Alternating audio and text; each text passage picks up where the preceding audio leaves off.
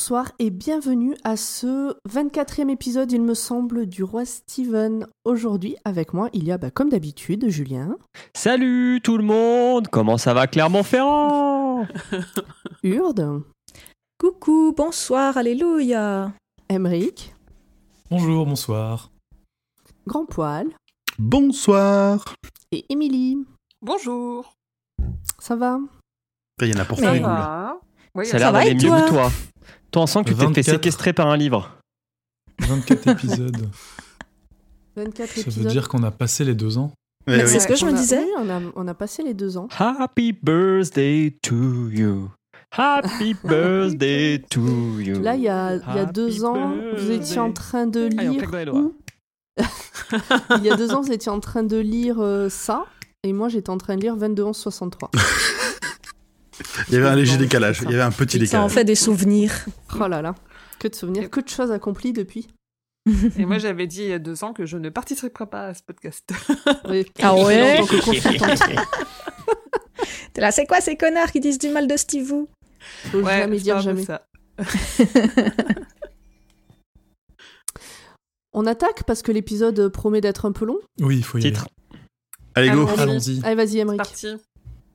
Alors, euh, les trois parcs sont dans la religion romaine ou la mythologie romaine les divinités maîtresses de la destinée humaine, de la naissance à la mort. Elles sont généralement ça. représentées comme des fileuses mesurant la vie des hommes et tranchant le destin.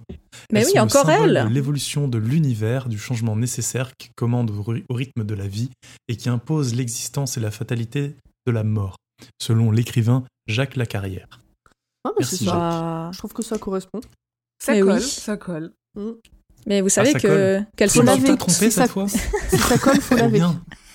Ah, De toute Ah, c'est devenu dégoûtant façon, dans mon laver. esprit. Lavez-vous les mains. Oui, en plus. Ah non, c'est les trois cartes. Euh, les trois cartes, donc, qui sont un roman de Stephen King, écrit sous le nom de Stephen King. Roman paru aux États-Unis pour la première fois en 1987 et en France en 1991. Nombre de pages, euh, 400 dans, à peu près dans l'édition que j'ai. Et euh, qu'est-ce qu'on peut dire de plus? Oui, résumé en une minute, mais je crois que j'ai déjà fait la blague, mais bon, on peut la refaire, pas. c'est la même. Elle est toujours drôle. Euh, marcher dans le sable, se sentir coupable, dans les herbes hautes, c'est sûr que tout est de la faute de Roland. Oh Non, tu l'avais pas faite, je crois. C'est beau, c'est beau. Il faut que quelqu'un l'aide, il n'a qu'une seule vie. Trouver l'antibio. Il n'a qu'une seule. vie. Allez, on en a cause 4 des minutes et on est déjà euh, en roue libre. Il n'a plus que être long. trois doigts. Tu spoil, tu spoil le spoil. Alors, qu'est-ce que vous en avez pensé? On va faire un tour rapide. On va commencer par Émilie.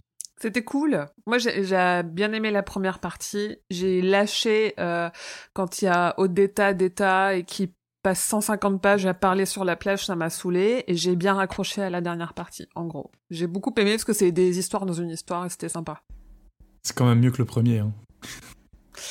En même temps, c'est pas dur de faire mieux que le premier. Mm. Julien, qu'est-ce que tu en as pensé? Alors, déjà, ça se passe à la plage et moi, j'aime bien la plage. Donc, j'étais content. Ah oui. Joyland contre- Remember. Exactement. J'attendais la grande Il roue, pas de je l'ai grande pas roue. vue. Euh, Pas de grande roue, merde. Il Non, y avait du tueur en série quand même. Il y avait En quand même fait- des roues. En fait, euh, j'ai pas aimé. Alors, j'ai globalement bien aimé, clairement mieux que le Pistolero, ça n'est pas à chier. J'ai trouvé qu'il rendait euh, la chose très compliquée par moment pour rien. C'est-à-dire que le début de la première et de la deuxième carte, tu mets 40 pages à comprendre de quoi ça parle, où on est, etc. Et, et c'est pas. Je comprends pas le pourquoi de, de ça. Mais euh, à part ce petit grief, euh, il y a trois histoires différentes dans l'histoire. Donc c'est quand même cool. J'aime bien Eddie. On en reparlera, mais je trouve que c'est un mec cool. Eddie. Et Plus puis- ou moins que Larry Alors, bah non, mais Larry, il est au top. Ah, Larry ouais, c'est pas possible plus que Larry. ne dépasse Larry. Mais je pense que ça. Larry et Eddie s'entendraient bien. Ah, Il y a des de faire chances. dans la même basse-cour, je sais pas. Non, non, Mm. je pense pas. Je suis pas sûre. Et puis, euh, et puis voilà. Enfin, c'était. Moi, moi, je trouve. J'ai. enfin, c'est quand même une qualité, c'est que le, le livre m'a donné envie d'y revenir, donc je l'ai lu assez vite, ce qui est, je pense, signe que j'ai bien aimé. Ok. Urde? Euh, oui, alors je m'excuse, mais il y a une bataille de chats. on, les entend, on les entend, on les entend. C'est Urde, c'est son avis. Non, non, mais il y a le, chat du voisin qui est devant ma fenêtre. Et du coup, mes, mes chats sont en mode euh, va-t'en. Nana Est-ce que tu qu'on passe à quelqu'un d'autre en attendant que tes chats se calment Ouais, je veux bien, j'allais fermer la fenêtre poil. et puis lui dire de dégager. Euh, bah moi j'aime beaucoup ce tome-là. Je, la première partie avec Eddie, je trouve qu'elle passe super vite, elle est bien racontée. Il y a du, c'est, il y a- c'est vraiment très très rythmé parce qu'en plus c'est vrai qu'il y a de l'action, il y a, il y a vraiment beaucoup de beaucoup de parties intéressantes. La partie euh, ouais au d'état d'état, elle est un peu, elle est très alambiquée pour effectivement peut-être pas grand chose. Et la dernière partie avec le pusher, elle est vraiment top. Et euh, j'adore la j'adore la fin, le- la façon dont ils sont réunis. Donc euh, ouais non, j'ai un- c'est c'est ce qui. De toute façon, c'est pour moi c'était le premier tome de la Tour sombre que j'avais lu. je me souvenais pas de celui d'avant. Donc euh, pour moi c'est une très bonne intro à la Tour sombre. Et enfin, Pomme. Enfin, avant de revenir à Urde. Oui, je suis là si jamais. Bah, vas-y. Pomme d'abord. Moi d'abord. Ça marche. Eh ben, contrairement à ce que tout le monde a pu croire, euh, avec qui j'ai j'ai parlé de ça, j'ai- moi j'ai beaucoup aimé lire ce bouquin. Euh, C'était sympa, ça se lit facilement. Comme dit Julien, je- moi j'avais envie d'y revenir tout le temps. Ce qui m'a saoulé, c'est de devoir prendre des notes. Ouais. C'est pas du tout, du tout de lire le bouquin. Au contraire, je, je trouvais que c'était chouette. C'est le genre de bouquin que j'aurais bien aimé lire par exemple en vacances, parce qu'il se lit facilement, euh, voilà. Il fait voyager. euh. Peut-être le fait d'être enfermé aussi H24, euh, bon bah là on, on était à la plage, on était dans le métro, enfin bon il se passait plein de trucs. Non, moi j'ai bien aimé. Euh, la partie sur le pousseur, je l'ai trouvée moins palpitante, mais euh, il y avait beaucoup moins de notes à prendre, alors j'ai bien aimé. Et j'aime Ah, bien Eddie aussi, effectivement. Ouais, j'ai vachement pensé à toi en le lisant parce que j'avais la flemme de, de prendre des notes et je me suis dit en fait de prendre des notes sur une histoire dans l'histoire avec euh, surtout la, toute la partie Eddie à mon avis c'est un peu compliqué avec les allers-retours qu'il fait euh, entre la plage et le monde d'Eddie et tout je me suis dit ça doit être un enfer de prendre des notes Bah, j'ai 15 ou 16 pages sur les deux premières parties et une page et demie ou deux sur la, deuxi- sur la dernière partie. Ouais, ouais. Pour vous donner. euh, On tracera alors. Et Urde donc, maintenant que tu as confiné les chats. Voilà. Alors, euh, bah moi, en résumé, euh, vous savez, quand vous voyez une série et qu'au début, il y a des épisodes un peu chiants, mais tu sens que c'est important, eh ben, Ouais. c'est exactement ce qui m'est arrivé. Donc, euh, je me suis dit, bon, ce qui se passe, c'est important, c'est, on va dire, globalement intéressant, mais par contre, j'attends que la, suite- la- que la suite soit top, parce que c'était long, quoi. Ouais, ça Donc, encore pour moi, c'est voilà, c'est la musgueule, en fait. C'est la, Mm. c'est la préparation de, de, de après. Ouais ouais c'est la grosse préparation pour tout ce qu'il y aura dans les. C'est ça. dans Voilà, les chapitres on, après. on amène les personnages et, et après on va enfin pouvoir aller de l'avant, quoi. Oui, il met les pions sur le plateau de jeu quoi. et les- Voilà. c'est Tu sais, ça. Il y a Bah, des auteurs qui font ça en trois chapitres, lui il fait ça en un livre. Hein. Ouais, bah ap- après un t'as une euh, t'as une autre façon de faire, hein, c'est d'entrer tout de suite dans l'action et après de, de faire des flashbacks, mais c'est pas Mm. bon non plus. Donc euh, voilà, c'est c'est une façon comme une autre de faire et bah du coup moi j'attends de voir la suite en fait. Bah, j'ai trouvé que les digressions étaient pas dérangeantes en fait. Et toi, Emeric Euh, ben, moi j'ai bien aimé. Euh, je pense que, comme tous, j'ai aimé euh, et la partie d'Eddie très. j'ai beaucoup aimé. C'était très, très bien, bien rythmé. La partie de- d'Odetta, d'État, je suis d'accord, c'est c'est long, c'est chiant pour pas grand chose. Il aurait pu la raccourcir pour euh, faire un, un petit peu mieux la, part- la dernière partie avec euh, Morte. Jack Morte. Mm. Qui euh, est. euh, ouais, qui aurait été. euh, qui aurait mérité un petit peu plus de détails. Est-ce que Jack Mort il s'appelle Jack Hmm. Dead dans la VO Tiens c'est pas. ouais. Très bonne question. Je me suis demandé aussi, mais, je- mais à mon avis il doit, ça doit être morte, non? Non il y a moyen qu'il y ait un rapport. Hein. Ce serait pas étonnant qu'on ait traduit euh, que, c'est- que Bah, le nom façon, ait c'est des cartes de en tarot. Et entre les trois cartes, t'es On verra laquelle votre préférée? La première, le prisonnier. Ah, moi ce sera la, la, Ouais. la dame d'ombre, mais Eh pas ben, tout Moi de je ne sais pas. Moi j'aime bien la carte ticket resto. Après. euh. ah merci. Euh, Je- et en, ang- en anglais c'est bien Jack Morte aussi. Hein. Ils, Ah ont, ouais. ils ont gardé le nom. Ok. Moi, j'aime bien la carte One de la Fnac. Ça me permet de couper la file quand euh, il y a beaucoup de monde aux caisses. Eh ben moi, j'ai préféré le pousseur. Franchement, il n'y a pas de temps mort dans le pousseur. Ah ouais. Non, c'est rythmé. Mais on sait tous que oui, t'es un sociopathe, Julien. Plus, hein. ouais. Oui. Je suis pas étonné. Hein. Certes, mais quand même. on attaque? Allez. Allez, c'est parti. Avec plaisir.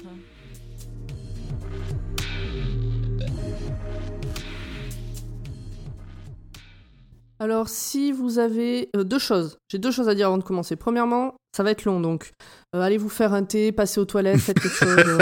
Installez-vous. Et tu sais que les gens ils peuvent mettre pause. Hein. Euh, Laisse-moi croire qu'ils sont comme nous. Et la deuxième chose, c'est je vous ai entendu. J'ai bien compris que passer deux heures à râler sur un bouquin que vous avez adoré, c'est pas génial. Alors j'ai essayé de faire neutre. Mais moi, j'aime bien quand tu mets du sel et puis quand t'es contente. Ah, j'ai oublié de demander à Émilie si elle avait relu. Oui, je l'ai relu. Putain, Emmerich, il est chaud ce soir, il fait que des blagues. T'as tout gâché. Parce que je me vantais euh, sur le chat qu'on a ensemble, qu'on m'avait pas posé la question, et que du coup ça commençait à être intégré, et voilà. oui, je l'ai relu, je suis trop contente de relire La Tour sombre en vrai. Ça faisait combien de temps que tu l'avais pas lu? À peu près. hein. Euh, Une bonne quinzaine d'années. Ah ouais, je l'ai lu qu'une fois en plus. Ouais, il y avait plein de Mhm. choses que j'avais oubliées. Cool. Ouais, c'est trop bien. Donc le pistolero il s'appelle Roland, si tu te souviens plus. Merci. Ouais, il cherche une tour. Voilà. Pomme, ton résumé euh. Bah, Il, il cherche une tour qui est, euh. qui est pas très Ah claire. non, faut Allez, c'est avancer. parti. C'est parti, on commence par le marin. Ce livre commence par le pistolero qui se réveille parce que quand il ne dort pas, bah, c'est qu'il est en train de se réveiller.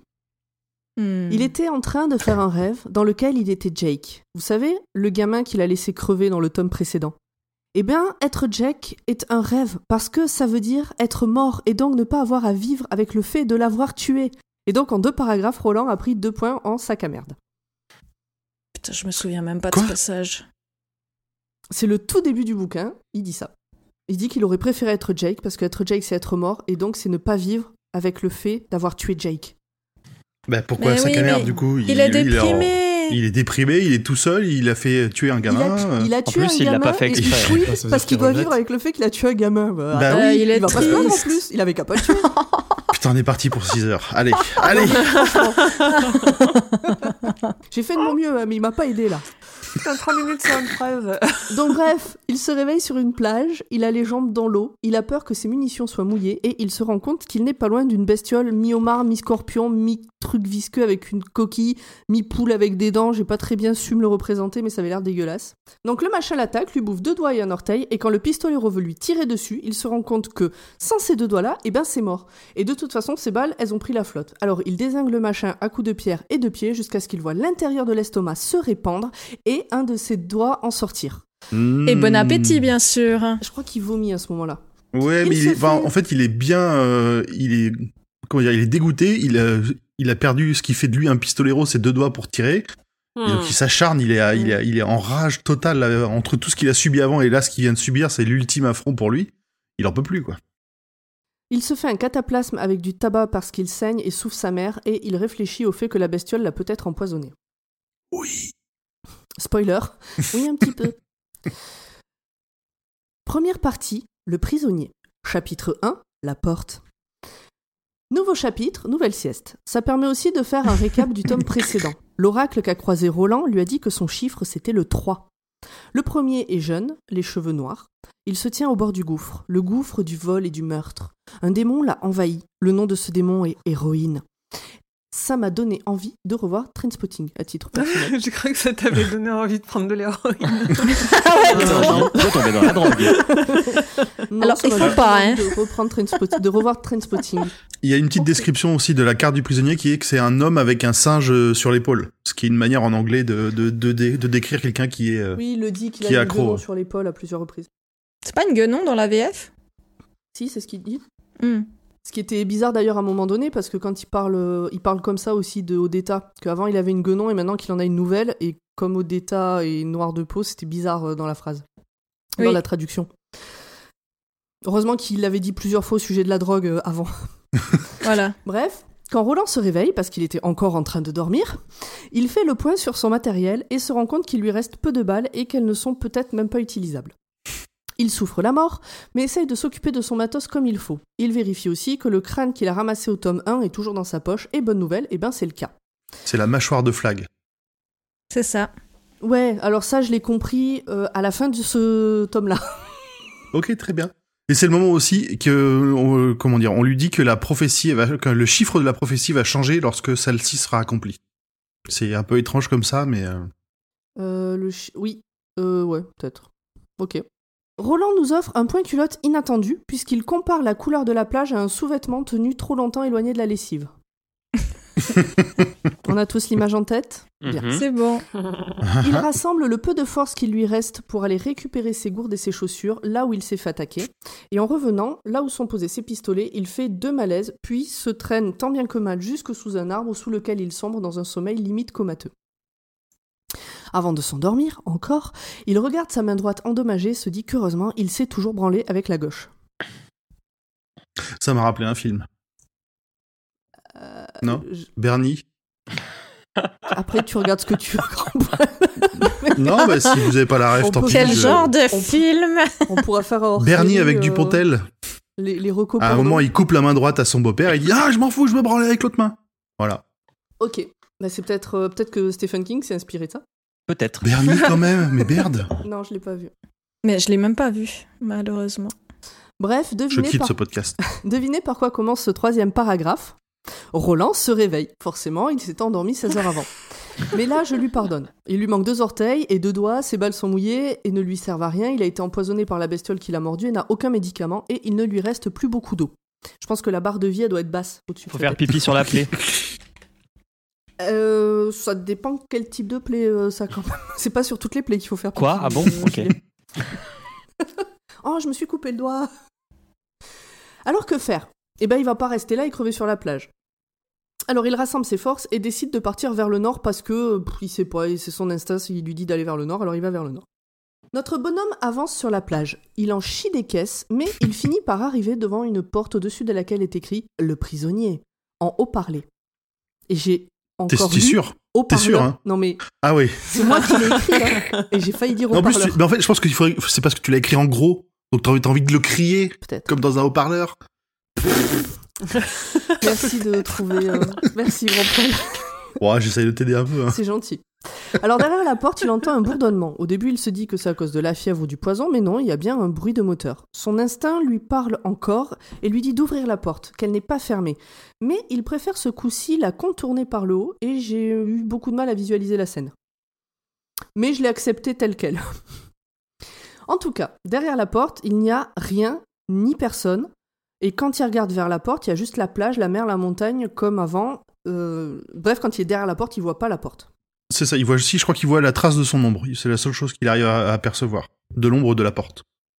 Peut-être. Et donc, bref, la porte est plus là, mais son ombre, oui.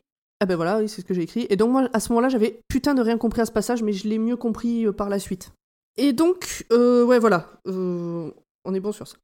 Le pistolero ouvre la porte, hurle, la referme. Bien. mais il va pas faire une sieste. Parce que qu'est-ce qu'il y a-t-il donc derrière cette porte? Eh ben, figurez-vous qu'il y a la Terre, mais à plusieurs kilomètres dessous. Alors, il voit la Terre à la même hauteur qu'un aigle qui volerait trois fois au-dessus des autres aigles. Je vous laisse euh, imaginer le truc. Mais Il, il a- dit que c'est la première fois de sa vie d'adulte qu'il pro- qu'il a un cri de terreur comme ça. Oui. Et ça, c'est un pistolero. C'est pas n'importe qui. Il commence à être Un euh, sacrément amoché, quoi. c'est ça. Il n'a pas vu que ça. Contrairement à la Terre qu'il connaît lui, celle qu'il a vue est verdoyante et a les bords blancs. Donc moi j'ai présumé que c'était les pôles de, de pôle Nord et pôle Sud dont il parlait. Je pense que c'est le hublot. Ah ouais? Ouais, ouais, ouais. Ah Ouais, j'aurais oui, mais, plutôt à dit ce- que- oui, mais parce qu'après on le sait qu'il est dans un avion, mais à ce moment-là, Voilà, mais à pas. ce moment-là, oui, tu sais pas. Je, je savais pas qu'il est. Ah je- oui. Je, m'étais dit qu'il était peut-être encore plus haut et qu'il voyait le, le Ah oui. globe. D'accord. Donc Roland est de plus en plus empoisonné, mais il sait que ce n'était pas une vision. Alors il réouvre la porte. Et à ce moment-là, il voit des lettres très grandes et des voitures. Il voit le monde que Jake lui a décrit. Donc notre monde à nous, du coup. Puis il ne voit plus du tout ça. Enfin, pas du dessus. Il- Il est au milieu, il n'est pas sûr de ce qu'il voit jusqu'à ce qu'il comprenne qu'il voit à travers les yeux de quelqu'un d'autre. Ça a été super compliqué de résumer ce passage parce que moi j'ai mis du temps à le comprendre. D'ailleurs, ça se voit dans mon résumé. Oui, mais c'est, en plus, c'est, je crois que c'est le moment aussi où il dit qu'il comprend pas trop, euh, parce qu'il voit, enfin, il voit des choses, il, il voit des gens qui ne portent pas de dague, pas d'épée, rien du tout, Hmm. qu'il est dans une espèce de, de monde euh, de brebis, quoi. Alors que, il, enfin, il a, il a l'habitude d'un monde de- très rude. Tout le monde est armé, tout le monde a l'air euh, patibulaire et pas content. Oui, globalement, il dit régulièrement que notre monde, c'est un monde de mou. Ouais. Oui. Ouais, ouais, complètement. Par contre, il est très pudique. Parce que quand il, il va, quand il va croiser l'hôtesse, quand il va se rendre compte, il va dire Oh là là, c'est la première fois qu'il voyait la jonction entre les deux jambes d'une femme. Oui, je l'ai noté. Je l'ai noté. je crois que je l'ai noté. Donc, il finit par comprendre qu'il est dans un avion, même s'il n'en connaît que le concept. Il connaît pas le nom, mais il en a déjà entendu parler. Et qu'il est le prisonnier. Avec un P majuscule, parce qu'il parle du prisonnier du tarot. Chapitre 2 Edidine. Voilà donc notre Roland qui voit la vie à travers les yeux d'Eddie, et quand Eddie se rend aux toilettes et que Roland peut voir son visage, il reconnaît celui dessiné sur la carte de tarot. Roland fait aussi le lien entre Eddie et l'héroïne, et je me demande si on en a parlé jusqu'ici, C'est-à-dire? Mais je sais pas. Oui, oui, on a dit que le, on, on a, su- on a déjà supposé que le, le prisonnier était un drogué. Et là, il va faire le parallèle effectivement entre cette héroïne qui avait été, comment dire, qui lui avait été prophétisée et euh, qui rapproche Le un peu de du l'herbe du diable qu'on a Ouais. vu. Oh là là, non mais je- j'ai tellement rien compris au début de ce tome que même si les notes ne comprends pas. Moi, je tape sur un épisode de 4 heures. Comme avec, avec Avant montage. de rire, mais de rire euh, gêné. Donc bref, à ce moment-là, il est toujours derrière la porte. Et là, il décide de se jeter dans l'aventure. Il passe la porte et donc il rentre dans la tête d'Eddie. Alors maintenant, on a la même scène, celle qu'on vient de passer, mais vue par Eddie, qui est effectivement un tox et un transporteur de drogue, puisqu'il en a un kilo caché sous chaque aisselle. Ça a l'air discret dit comme ça en plus. Mais ouais, j'ai pas compris. Je me demande si c'est pas 500, un kilo en tout. Non, non, non, mais je pense qu'il y a, y y juste, il y avait moins de contrôle à l'époque et euh, il, il, il est équipé pour. Il y a une chemise spécialement ouais. taillée. euh.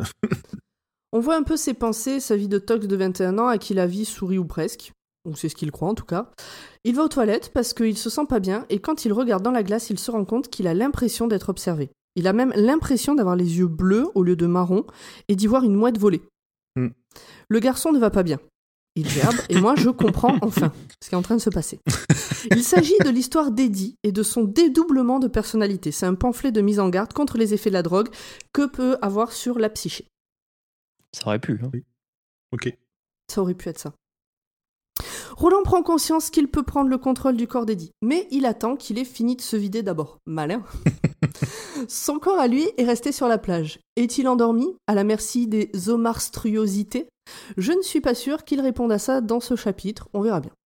Roland se remet en retrait de l'esprit d'Eddie. Il doit d'abord savoir s'il a conscience de sa présence. Alors, la phrase d'avant sur je suis pas sûr qu'il réponde à ça dans ce chapitre, c'est parce que j'avais encore euh, les nerfs sur le tome d'avant où il y a 8000 questions avec aucune réponse. Ce bouquin est beaucoup mieux à ce niveau-là. Ah ben, Oui. honnêtement, il y a, comment dire, il est assez euh, ancré dans, l'histoire. Il y, a, peu de choses que tu ne vas pas comprendre ou qui vont te poser plus de questions pour la suite. Ouais, non, c'est ça. Donc Roland se remet en retrait de l'esprit d'Eddie. Il doit d'abord savoir s'il a conscience de sa présence. Eddie a conscience d'avoir eu une absence, sûrement due au manque, mais maintenant ça va mieux. Il retourne à sa place et ben, Roland reprend le dessus. Parce qu'il a la dalle. Il veut un sandwich, mot qu'il trouve en fouillant dans la mémoire d'Eddie. L'hôtesse de l'air va lui en chercher un. Roland se demande comment il va le ramener à son vrai corps, puis il relaisse la place à Eddie. Et alors, moi, à ce moment-là aussi, l'autre problème que j'avais, c'est que ça me faisait vachement penser au livre Les âmes vagabondes de Stéphanie Meyer, qui est pas un Mhm. bon livre. C'est vrai. Je- je l'ai lu, je l'ai Mais tu as tout lu. euh. C'est faux. Je sais, je sais pas pourquoi je l'ai lu celui-là, honnêtement. Les âmes vagabondes de Stéphanie Meyer, il y a 400 pages en trop. Sinon, il aurait été pas mal. Bref, pour Eddie, ça ne va pas fort. Il n'a jamais eu ce genre de réaction. Il sent des trucs bizarres dans sa main, ça le lance. Il pense même avoir fait un malaise, mais ça ne colle pas avec l'attitude du personnel de bord autour de lui, vu que tout le monde a l'air zen. Il ferme les yeux. Et enfin, en fait, il essaye de se, de se rassurer aussi en faisant appel au grand oracle et éminent junkie qui était son frère, Henri, qui était Ah celui oui, qui a alors, priori lui a putain, tout eh. appris sur la cam. J'ai pris aucune note à ce sujet parce que je comprenais pas de qui il parlait. je me suis dit que quelqu'un le fera à ma place. C'est quoi, c'est Jake? Comment il s'appelle son frère déjà? Non, Henri. Henri. C'était Henri. Ah, putain. Jake, c'est le gamin qui est mort au tome 1. Ouais, bon, c'est deux personnages inutiles. Hein, mais- Oui, c'est un peu ça. Donc, il se ferme les yeux, se laisse un peu aller et repasse le plan que son frère lui a filé. Relativement simple si on exclut le risque de se faire choper à la douane et de passer 10 ans en prison. Il repense aussi à comment il a récupéré la drogue qu'il transporte. On voit que Eddie est un tox à sang-froid, un peu sociopathe. Mais il, enfin, et Roland sent qu'il y a quand même des espèces de racines de pistolero en lui, quoi. Qu'il y a quand même des nerfs d'acier sous le côté junkie. euh. C'est à ce moment-là qu'il le dit? Ouais, c'est à peu près par là. Et c'est là aussi où il va avoir un petit souvenir avec un de ses, ses potes. euh. Ouais, alors j'ai noté aucun des souvenirs. hein. Alors le souvenir, c'est, euh, on en avait parlé vite fait dans le premier, c'est, alors le- je sais, j'ai aucune idée de comment on le prononce, ce, ce nom-là, c'est Cus- Cusbert. C'est Kubi. C'est Cubi, ouais. Ouais, moi je, moi, je prononce Cuthbert. Cuthbert. Mm. Ouais. Donc a priori, il a déjà eu un pote comme ça qui était euh, plutôt solide, mais avec euh, une faille importante qui pouvait le, le faire tomber. Le pistolero assiste à ses pensées, donc il voit les pensées d'Eddie, et en apprend un peu plus sur son hôte. À ce moment-là, j'imagine Roland dans une salle de cinéma, les pieds sur le dossier du siège de devant, en train de manger des pop-corn. Pendant qu'Eddie roupit, quelqu'un s'approche. Le pistolero se place alors au premier plan, parce que lui, il est en alerte, comme il comprend pas bien dans quel monde il est. Mm. C'est l'hôtesse de l'air qui ramène un sandwich à Eddie. Mais c'est un nom bizarre pour lui, le sandwich. Et voilà, le pistolero entr'ouvre les yeux, la remercie dans son langage à lui et se rendort. Ah, Jane c'est un- popkin, voilà, j'avais... Ah Oui, c'est ça. Je le dis un peu plus loin, ouais. Jane Lotus repart un peu gavée d'avoir préparé un sandwich pour rien. En plus, elle l'a fait parce qu'il a des beaux yeux noisettes. Mais maintenant qu'elle y repense, là ils étaient bleus. Elle se dit qu'il a dû enlever ses lentilles de contact quand il est allé aux toilettes. Mais ça colle pas. Eddie n'est pas assez beau pour être coquet à ce point. Et là j'ai mis trois points de- de- d'interrogation. Alors, il y, a le- il y a le coquet et il y a le prix aussi. Parce qu'elle dit qu'à l'époque, c'était c'est- c'est c'est pas donné, quoi. Ouais, le prix des, euh, le prix des lentilles.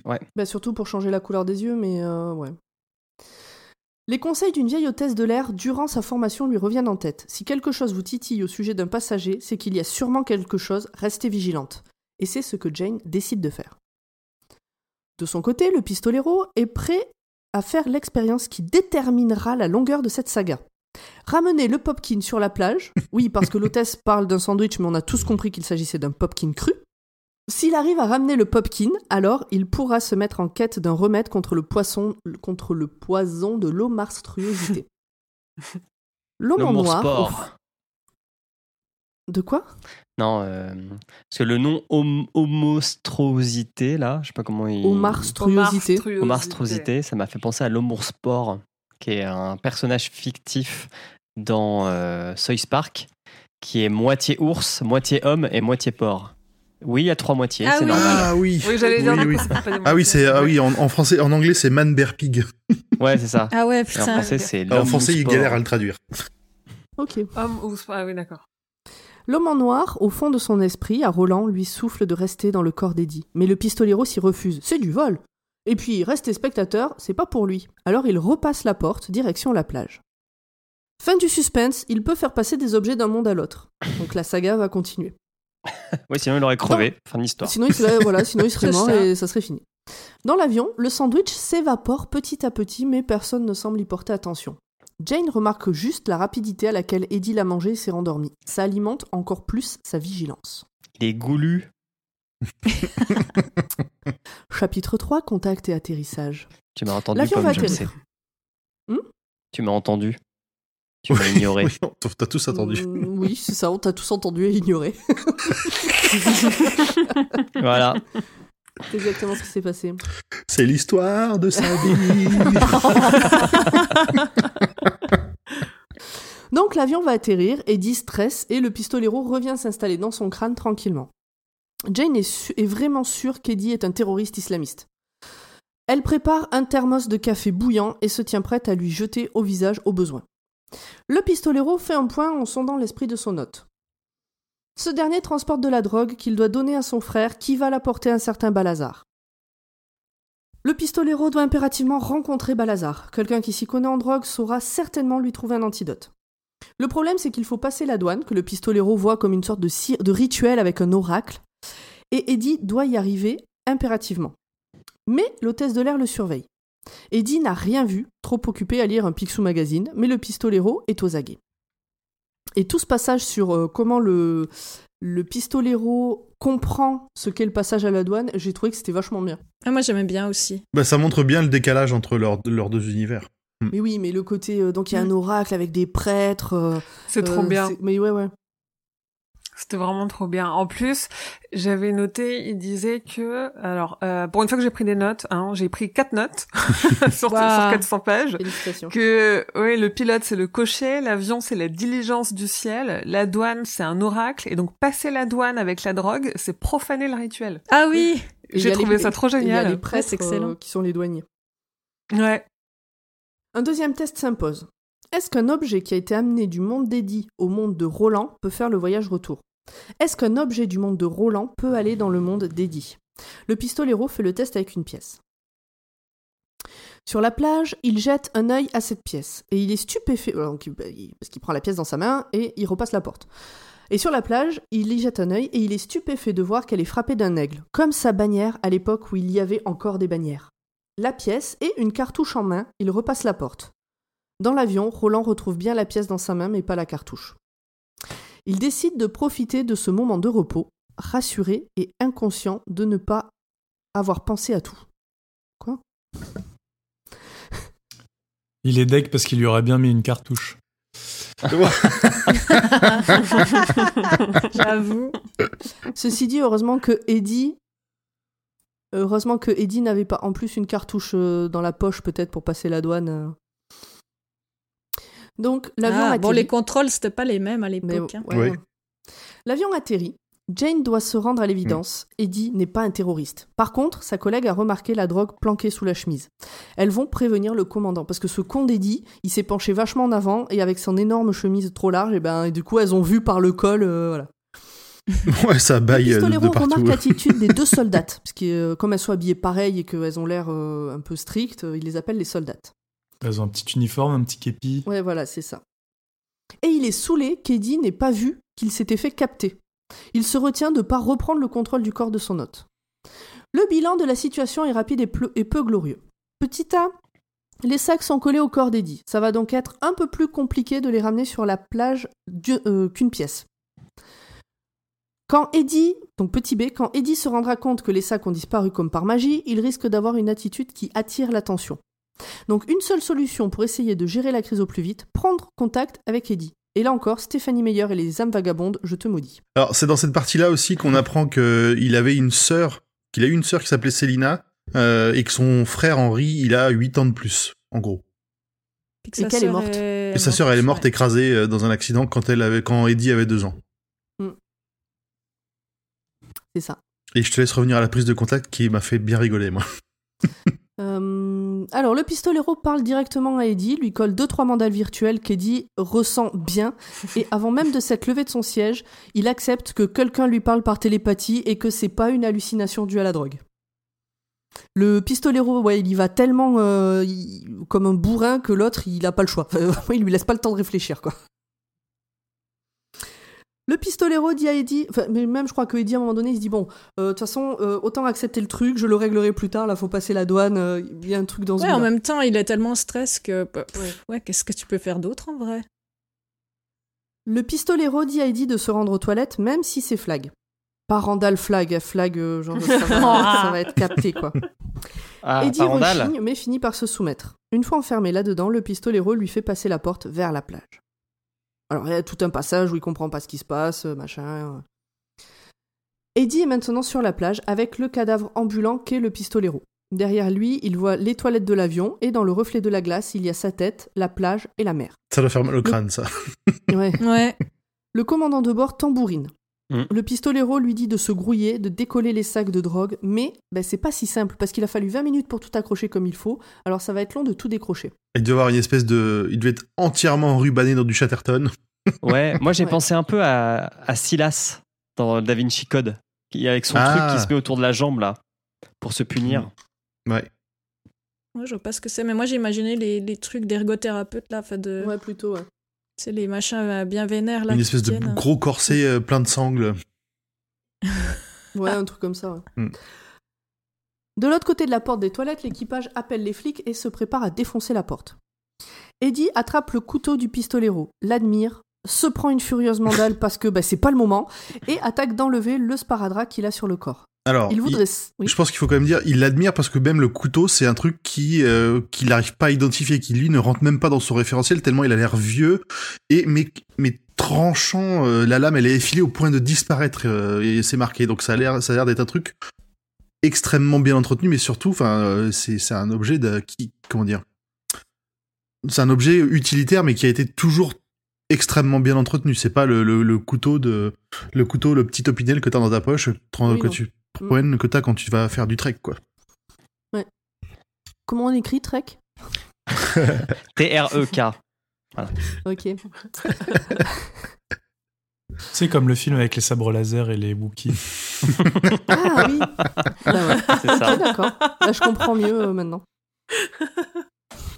Ah ouais.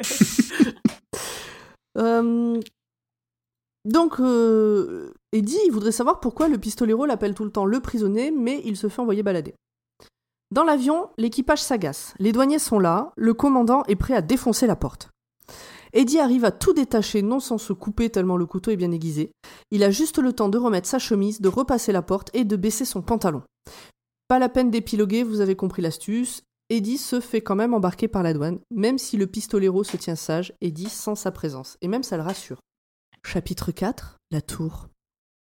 À l'aéroport, Eddie passe du temps en slip, en salle d'interrogatoire. Il se fait fouiller dans les moindres recoins et finit par y aller au bluff. Il Les demande moindres une recoins. analyse. Oui, tout à fait, les moindres recoins. Vous avez tout à fait en tête euh, ce que ça veut dire. Il demande, Oui, oui, oui. il demande une analyse sanguine pour lui et pour toutes les personnes présentes dans la pièce. Il est finalement relâché au bout de deux heures. J'ai pas très bien compris ce coup de bluff. Pourquoi à un moment donné les flics se sentent menacés par le, le fait qu'un suspect dise euh, ouais bah alors euh, tournée de prise de sang pour tout le monde. Bah, c'est son, le fait qu'il soit, il, est, il a une assurance totale qu'il est, il est rien pris, il est clean, euh, et puis il transporte rien, quoi. C'est ça.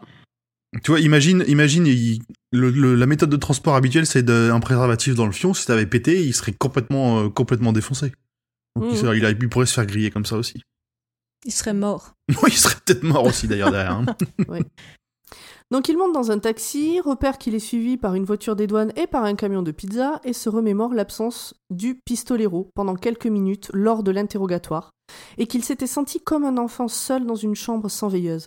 Oui, parce qu'à partir de là, euh, il se passe des... En fait, ça m'a fait penser à une vague, le, premier chapitre. Enfin, le- la première partie. C'est-à-dire que euh, King, il raconte l'histoire, puis s'arrête, puis revient un peu en arrière, raconter un peu, puis il re-avance un peu, puis il revient un petit peu en arrière, puis il re-avance un peu, un peu comme une vague en fait. Bon, voilà. C'est un peu comme sur euh, la la, danse euh, de Benoît, quoi. Quoi? Alors, il se souvient des monstruosités. Les interventions de Julien, c'est. Mais est-ce que Julien Ah, c'est quelque chose. Je pense que Julien, il enregistre un autre podcast en même temps avec d'autres gens. Je vous fais des petites blagounettes. Euh. Euh, donc, euh, donc voilà, quand le pistolero était pas là, il se sentait euh, tout abandonné. Et il se souvient aussi des monstruosités qu'il a vues remonter vers le corps du pistolero à travers la porte. Porte qui se situe toujours derrière lui d'ailleurs. Sauf que euh, bah, quand il se retourne, euh, bah, il voit la porte. Euh, donc il se retourne vers la porte. Bref, un peu le bordel. Et surtout, donc, il prend conscience que la porte suit le corps du pistolero, comme elle suit son corps à lui. Et ça, ça le fait frissonner. C'est à ce moment-là qu'il y a le mot chitineuse. Donc j'ai cherché la définition pour vous. Hein. Alors qu'est-ce que C'est c'est, parce que c'est la chitine? Ah, c'est chitine qu'on dit? Oui, oui, la Ouais, chitine, c'est chitineuse. la, c'est la, bah, c'est la substance qui constitue les, euh, genre les, les fourmis, euh, leur exosquelette, tout ça. Ah, c'est pas celle qui sauve du Covid?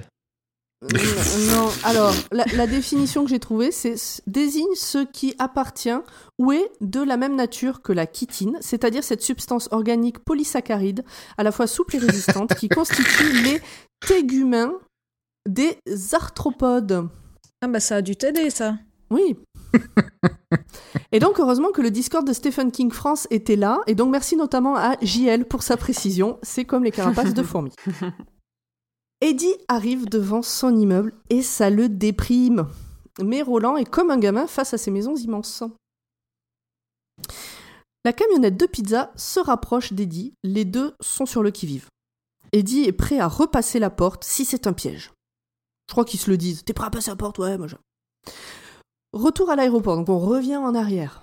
C'est pas Eddie qui revient à l'aéroport, on revient dans les souvenirs d'Eddie. Au moment où il a été enfin relâché, il est allé faire quelques courses pour le pistolero, genre à manger, donc des hot dogs, à boire, du Pepsi, un antifièvre, de l'aspirine, bref, que des conneries, soyons clairs. Parce que quand t'as des, des doigts. Des remèdes de bonne tout, femme. faut... Non, mais.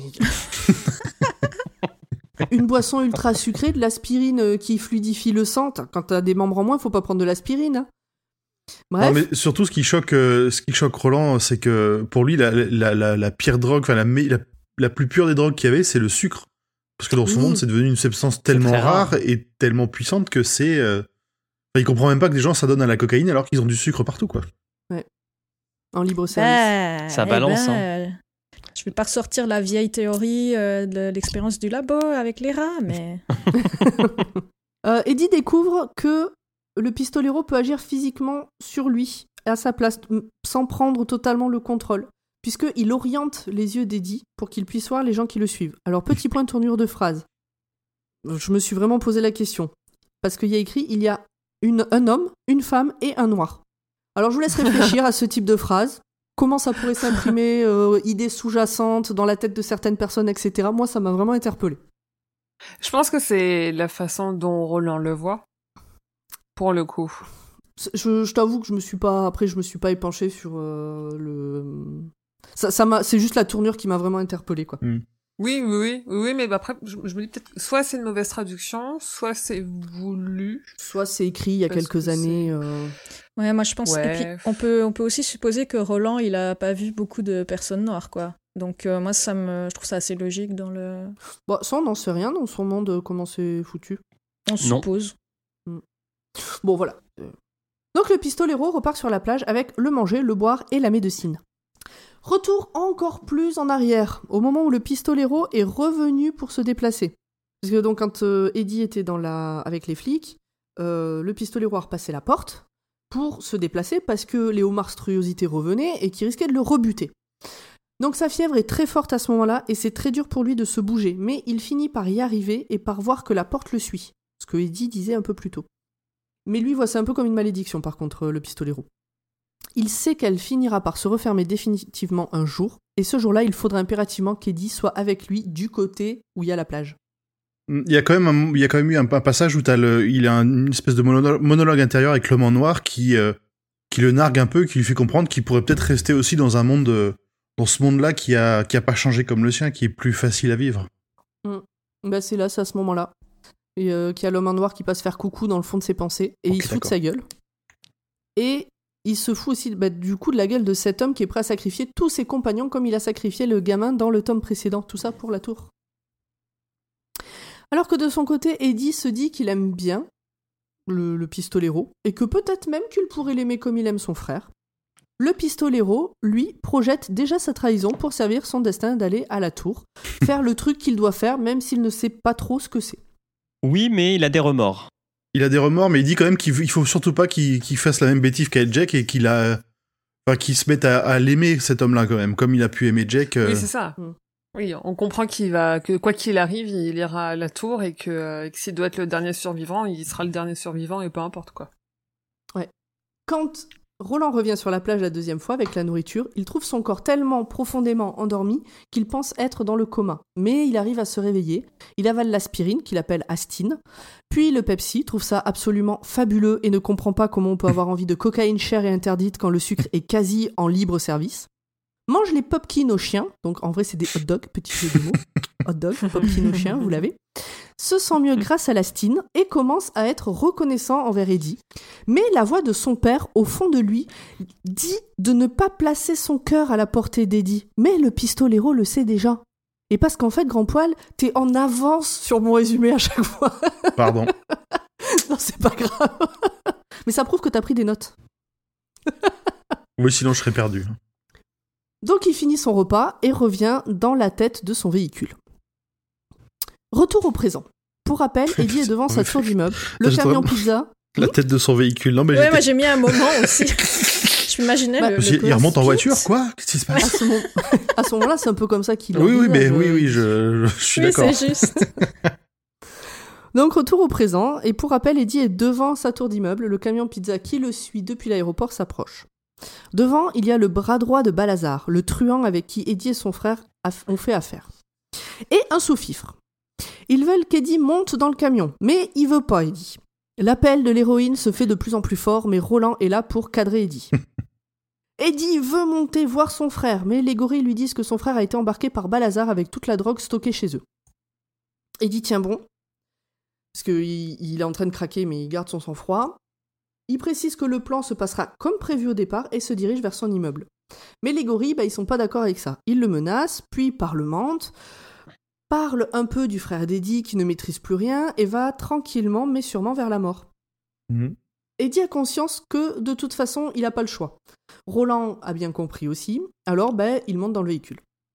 En traversant New York, le pistolero est émerveillé par tout ce qu'il voit, et ce qu'il ne sait pas, c'est qu'ils sont en direction de la tour. Et là, à ce moment-là, il y a une majuscule. Oui, voilà. Et moi, j'ai un peu frissonné en lisant ça, et je me suis dit, est-ce que le trajet en pizzeria va durer 4500 pages? Et moi, je me suis surtout dit, j'espère que la tour, c'est pas un immeuble de New York, parce que sinon, c'est de la merde. hein. Ah, j'avoue. Les voilà chez Balazar, un Sicilien de seconde génération très américanisé et qui a été à l'université. Henri est là aussi. Il joue au trivial poursuite avec des sous-fifres et il est complètement à la ramasse. Moi, je l'imagine presque se baver dessus à ce moment-là. Bon, bah, je pense qu'il se bave dessus, il pique du nez tout le temps, il Ouais. est euh, au dernier stade du camé, quoi. Balazar aime construire des châteaux de cartes, même qu'une fois il en a fait un de, il en a fait un de 10 étages, même qu'on aurait dit une tour dans un livre qui s'appelle La tour sombre, les trois cartes. Mais t'as vu qu'il s'agit d'un petit clin d'œil de l'auteur. Peut-on encore appeler ça un clin d'œil? Subtilité. C'est C'est un, un c'est gros un coup de appel de quoi. phare. Ouais, c'est ça. Balazar aurait pu faire abattre Eddie et Henri rapidement, mais il veut absolument connaître le secret d'Eddie. Comment il a fait pour sortir de l'aéroport sans la drogue, sans se faire gauler, parce que même s'il l'avait mis dans les toilettes, ben, comme ils ont vidé la cuve des toilettes, ils auraient trouvé la drogue, donc il veut vraiment savoir ce qui s'est passé. Quand le camion de pizza arrive devant le bar, le pistolero prend un temps. Alors là aussi, on passe un coup. euh, Enfin, c'est le bordel. hein. Donc quand le pistolero, quand le camion de pizza arrive devant le bar, le pistolero prend un temps le contrôle du corps d'Eddie. Mais ce dernier le calme. Ce qu'il a devant les yeux n'est qu'un bar appelé la Tour Penchée. Oui, Et oui. Puis il arrivait pas. En fait, il avait du mal à, dé- à déchiffrer euh, ce qui était écrit Roland. C'est pas. Il Et est pas familier avec euh, avec l'anglais, Bah, on va dire. surtout, il a vu une tour tout d'un coup, donc Oui, il oui. était comme un ouf, quoi. Il était, dé- il était dingue. Roland laisse Eddie reprendre le contrôle, mais un, de ces, un des deux gorilles a vu le changement de couleur d'yeux. Mais l'autre gorille lui dit Mais ferme ta gueule. euh. Tout le monde entre dans le bar. Chapitre 5 Carte sur table et règlement de compte. À l'intérieur du bar, la partie de Trivial Poursuite continue, mais Henri demande un fixe et décolle pour la dernière fois, nous dit King, qui aime bien spoiler ses propres histoires. Il est comme ça, Steve. Et oui, Ouais, il aime bien, il aime bien euh, annoncer que quelqu'un est vivant, mais plus pour longtemps. voilà, c'est la dernière fois qu'il est vivant. C'est ça. En même temps, c'est un peu la dernière fois qu'on est tous vivants, Ouais, vu qu'on n'a oui. qu'une seule vie. ouais, c'est beau ce que tu dis. J'aimerais que tu es un poète Il ce faut soir. que quelqu'un nous aide, on n'a qu'une seule vie. Bah oui. Ah, je l'attendais celle-là. on l'avait, on l'avait. Je me suis dit, pourquoi personne l'a l'a fait celle-là? Ah bah parce que chacun son rôle. euh. Hmm. Roland se tient en retrait, mais prêt à prendre les choses en main au besoin. Dans le bar, il se dit qu'il n'a jamais vu de saloon comme celui-là, ni autant de verres, même dans son enfance, avant les raids incessants des partisans de l'homme de bien et les problèmes de ravitaillement, avant que le monde ne soit en mutation. L'homme de bien, c'est l'homme en noir. Si je dis pas de bêtises, hein, si j'ai bien compris. Oui, c'est ça. Oui, oui, tout à fait. Ok, bah très bien. oui. Non, mais c'est bien de le rappeler pour ceux qui se sont endormis pendant l'écoute de l'épisode 1. Enfin, de l'épisode sur le tome 1. Mais vous vous endormez, ok, mais vous, vous appuyez sur play quand même. hein. Il nous faut Ah oui, les écouter. vous écoutez, après... euh, En fait, vous n'êtes pas obligé d'écouter nos épisodes, juste de les lancer. Mais quelle horreur Quelle, quelle belle éthique. Ça fait plaisir.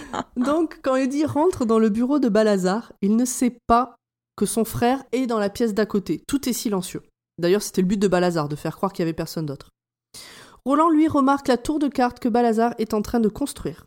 Et ce passage est ultra relou à résumer. Mais en gros, Eddie dit à Balazar, qui veut savoir où est sa drogue, qu'elle est déjà ici, qu'il va aller aux toilettes et revenir avec. Balazar fait fouiller de fond en comble les toilettes et Eddie, qui reste impassible. Et Balazar le remarque. Pas de point slip ce coup-ci, il est complètement à poil. Je trouve qu'il fait un peu trop le malin, Eddie. hein. Il doit bien se douter qu'il va lui arriver des malheurs, là. Ça fait quand même deux fois dans la journée qu'il se fait une fouille euh, complète. Intégrale, ouais. Ouais, pas, euh, pas par le fistolero cette fois. Non. Ah, je suis désolée, mais là, On est en plein dedans, là, oui. direct, euh, Tout à fait. Bah, là, en plus, euh, enfin, la, la description, tu, tu te rends bien compte que le gars, il est pas allé avec professionnalisme, quoi. Non, il est allé jusqu'au coude. Oui, c'est ça. Ah, Alors, dans la pièce d'à côté. Ah, c'est bien côté. décrit, ouais. oui, mais c'est ça. Dans la pièce d'à côté, Henri vient de mourir. Eddie, lui, a enfin le droit d'aller aux toilettes chercher la coque, mais pas seul. Pour le pistolero, c'est pas un problème. Jack, un des gorilles, peut venir avec eux. À un moment, ça se voit qu'Eddie semble déconnecté, mais en fait, il est en train d'écouter le plan de Roland à ce moment-là. Donc, au moment où la porte des toilettes se referme, Roland prend le contrôle et pousse Jack sur la plage. Je crois que je suis pas sûr d'avoir bien compris, mais Non, je crois pas- que c'est ça non, qui pas- se passe. Ah oui, si, si, pardon, c'est ça. Il s'appelle euh, Andolini, un truc comme ça, Jack Andolini. Bon, il l'a appelé Jack deux fois, moi je suis resté Hmm. sur Jack. euh, Ok, ok. j'avoue, j'avoue. C'est Andolini, ouais. Jack Andolini.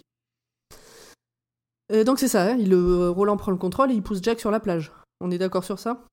C'est ce que j'ai compris. Jack ne comprend rien à ce qui se passe. Sauf qu'Eddie essaie de lui piquer son arme. Alors ça se bagarre et Jack prend le dessus. Mais quand il se retourne, il voit le cadavre ambulant qu'est Roland. Et il le voit braquer son arme et tirer. Mais le coup de feu ne part pas. Jack reprend ses esprits et vise Roland. Bim, il le tue. Fin. Alors, qu'est-ce que vous avez pensé de cette saga? Ah, Eh mais c'était non, c'était une- pas mal. C'était une petite blagounette parce que je suis très drôle. Eddie réagit vite, frappe Jack avec le premier caillou venu et la balle se perd quelque part sans toucher le pistolero. Ce dernier réagit vite, tire à nouveau, boum, le coup part mais touche uniquement le coude de Jack. Super énervé, Jack vise la première personne qu'il trouve, c'est Eddie. Le pistolero sait qu'il ne doit plus rater, il tire et c'est un carnage. La balle s'est logée dans le canon de l'arme de Jack au moment où celui-ci appuyait sur la gâchette. Plusieurs balles ont explosé ainsi que sa main et son visage. Il part en hurlant vers la plage et se fait dévorer vivant par les eaux monstruosités, c'était dégueulasse. Mais je suis sûr que ça a plu à Hurd. Alors, entièrement. Tout ce qui a attrait aux monstruosités me plaît beaucoup. Ouais. Roland décide cette fois de passer la porte avec Eddie, physiquement, pas dans sa tête. Il ne tient pas debout tout seul, mais apparemment il a un plan. De Il, l'autre il côté, file aussi un de ses, euh, un de ses, ça c'est un geste très fort pour le pistolero, il lui file un de ses guns. Oui. Ouais. je crois qu'il qu'il peut dit plus que s'en c'est la première fois ou une des rares fois euh, qu'il l'a fait. C'est ça. De l'autre côté de la porte des toilettes, Balazar s'inquiète des bruits qu'il entend, tout en se disant que ça vient sûrement de l'autre immeuble. C'est pas possible euh, autant de bruit là. bah, je crois qu'il il entend quand même des bruits de vagues et de plages, donc il se demande un peu quand même si c'est bizarre. hein, C'est Ouais, mais son cerveau trouve une explication logique, quoi. Un de ces gorilles vient lui annoncer la mort d'Henri. En revenant dans la salle de bain, Eddie se rappelle que Balazar a dit avoir planqué des trucs derrière le lavabo. Il y trouve des suppôts, un magazine pédopornographique et des antibiotiques. Et les antibiotiques, c'est parfait pour l'infection de Roland. Enfin, en tout cas, c'est ce qu'il dit. C'est ce qu'on croit. Mais Mais- rappelons que ce n'est pas automatique. Non. Demandez conseil à votre médecin. Ou à Et votre lisez la notice d'emballage, pardon. Et rapportez vos emballages vides. Et lavez-vous les, et mains. Et lavez-vous les mains. Pardon. et tousser dans votre coude. Mais à ce moment-là, il entend à travers la cloison que son frère est mort. Donc au moment où le gars vient dire à Balazar euh, Henri est mort, ben, euh, Eddie il est de l'autre côté de la porte et il l'entend. Et il hurle. Ce que perso, je pense j'aurais fait à peu près la même chose. Roland fixe les antibiotiques qui viennent de tomber dans le lavabo et euh, il a que ça en tête. Balazar entend hurler et comprend que Jack n'est plus avec eux, parce que sinon il aurait réagi. Donc Jack Andolini. Il ordonne à tout le monde de le descendre, donc de descendre euh, Eddie. Puisqu'il sait pas que le Roland est là. euh. Il en fait même tomber sa tour de cartes sans y prêter attention, mais nous, on sait ce que ça veut dire. on a tous noté ce petit truc. ah bah non. C'est vrai mais Moi, le- la tour de cartes qui tombe, je suis non mais sérieux Mais c'est toujours plus, on va dire, plus, plus discret que euh, avant de mourir. Il fit tomber. C'était la dernière qu'il ferait de sa vie. Exact. Il aurait, pu fa- il aurait pu faire ça aussi, effectivement. Eddie en a rien à foutre de la menace que représentent Balazar et ses hommes. Il veut prendre le sentier de la guerre. Ça, c'est Roland qui le présente un peu comme ça. Mm. Roland se rend compte que la fièvre de la menace est plus forte que la fièvre de la maladie et ça lui donne un coup de fouet. Chacun avec une arme du pistolero à la main, ils sortent de là. Et je tiens à rappeler que Eddie est toujours à poil et que le pistolero dit que c'est pas mal de viser aussi bien pour un homme à poil. Bah, surtout de, enfin, pas de se vis- pas de tant viser que de réussir à se battre quand on est, quand on est à poil, quoi. Ouais, moi, je pensais qu'il y avait peut-être un lien entre euh, viser et un certain peut-être balancement, euh, non? Non. Ah oui, Euh, parce qu'il il dit pas qu'il a le zigouigoui qui fait l'hélicoptère? Quoi? Mais si, je te jure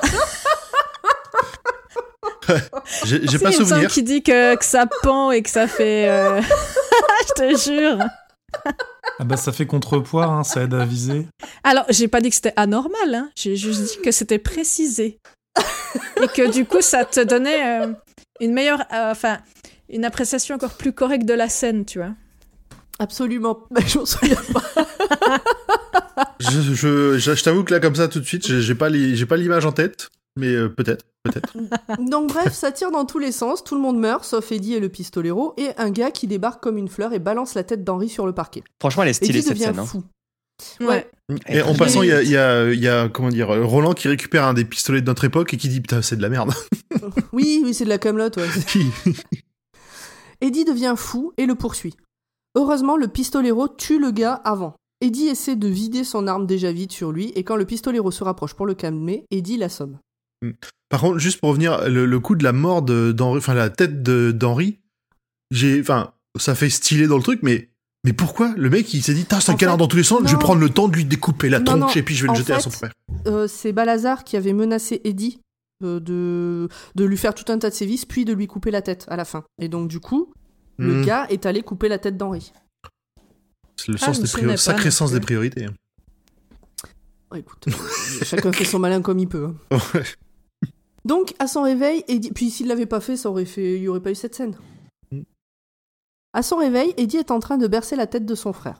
Les sirènes de police se rapprochent, ça tape à la porte, il y a des grenades lacrymo. Le pistolero parle à Eddie de la tour sombre, des risques, des aventures, et Eddie accepte de le suivre. Il remet un slip et des chaussures et direction la plage. Alors, il y a quand même un petit passage un peu émouvant, mais euh, aussi significatif où, euh, quand il tient la tête de son frère, il, a- il dit à Roland que son frère a quand même toujours pris soin de lui. Et Roland est pas très convaincu parce que c'est quand même euh, lui qui lui a appris, c'est quand même son frère qui lui a appris à se, à se droguer. euh. Ouais, moi, j'ai j'ai bien aimé le, le passage là où... Enfin, je sais pas si je peux t'interrompre, Pomme. Ah non, hein. que- non, mais t'étais en train de dire un truc et du coup, je sais pas. Enfin, bref. Vas-y, je te donne Euh, l'autorisation. Alors, j'ai j'ai bien aimé le, le point de vue de, de Roland, en fait, qui est méchant, mais qui est assez. Enfin, qui peut être juste. C'était de dire que finalement, euh, tu, tu crées la, la dépendance avec de l'amour, en fait. Que son grand frère l'aimait bien, mais que c'était finalement quelqu'un qui était. euh, Bah, euh, surtout que c'était un loser. Voilà, que et c'était un loser. euh, et ouais. qui justifiait le fait de tout rater par le fait qu'il fallait s'occuper de Eddie et que leur mère déjà faisait Ouais. ça. C'est ça. Puisque euh, s'il ratait à l'école, c'est pas parce qu'il en branlait pas une, c'est ou pas ou parce que euh, il avait peut-être pas les capacités, mais c'était parce que bah, il s'occupait d'Eddie. S'il a pas fait euh, euh, super champion de baseball, c'est pas parce que son corps tenait pas le coup, c'est parce qu'il devait s'occuper d'Eddie. Enfin voilà, il y a à chaque ça. fois. euh, et déjà, leur mère était cool. là-dedans. Mm. Mm. Enfin, cool. donc, euh, ouais. La- Dans la description ouais, est vachement intéressante. Mm. Et juste avant qu'il juste avant qu'il qu'il parte, euh, t'as aussi le moment où il- t'as Eddie qui, qui s'énerve, qui veut plus que, que, que Roland l'appelle le prisonnier, parce qu'il l'appelle que comme ça hein, depuis le départ. C'est vrai. Et t'as Roland qui lui met un gros coup de pression, euh, qui lui gueule dessus, qu'il a intérêt à se, à se bouger le cul et à lâcher le morceau de viande pourrie et de se barrer avant qu'il tombe dessus, quoi. Oui, oui, il y va pas par quatre chemins, ouais. Il- oui, là, il prend plus de pincettes à un moment. La porte se referme derrière eux directement. Donc là, ils viennent. euh, Eddie revient de mettre un slip, de remettre des chaussures. La porte se referme derrière eux directement et elle disparaît. Eddie commence une grosse crise de manque. Parce que ça faisait déjà un moment qu'il était en manque. Euh, le pistolero. C'est pas gentil, Amérique.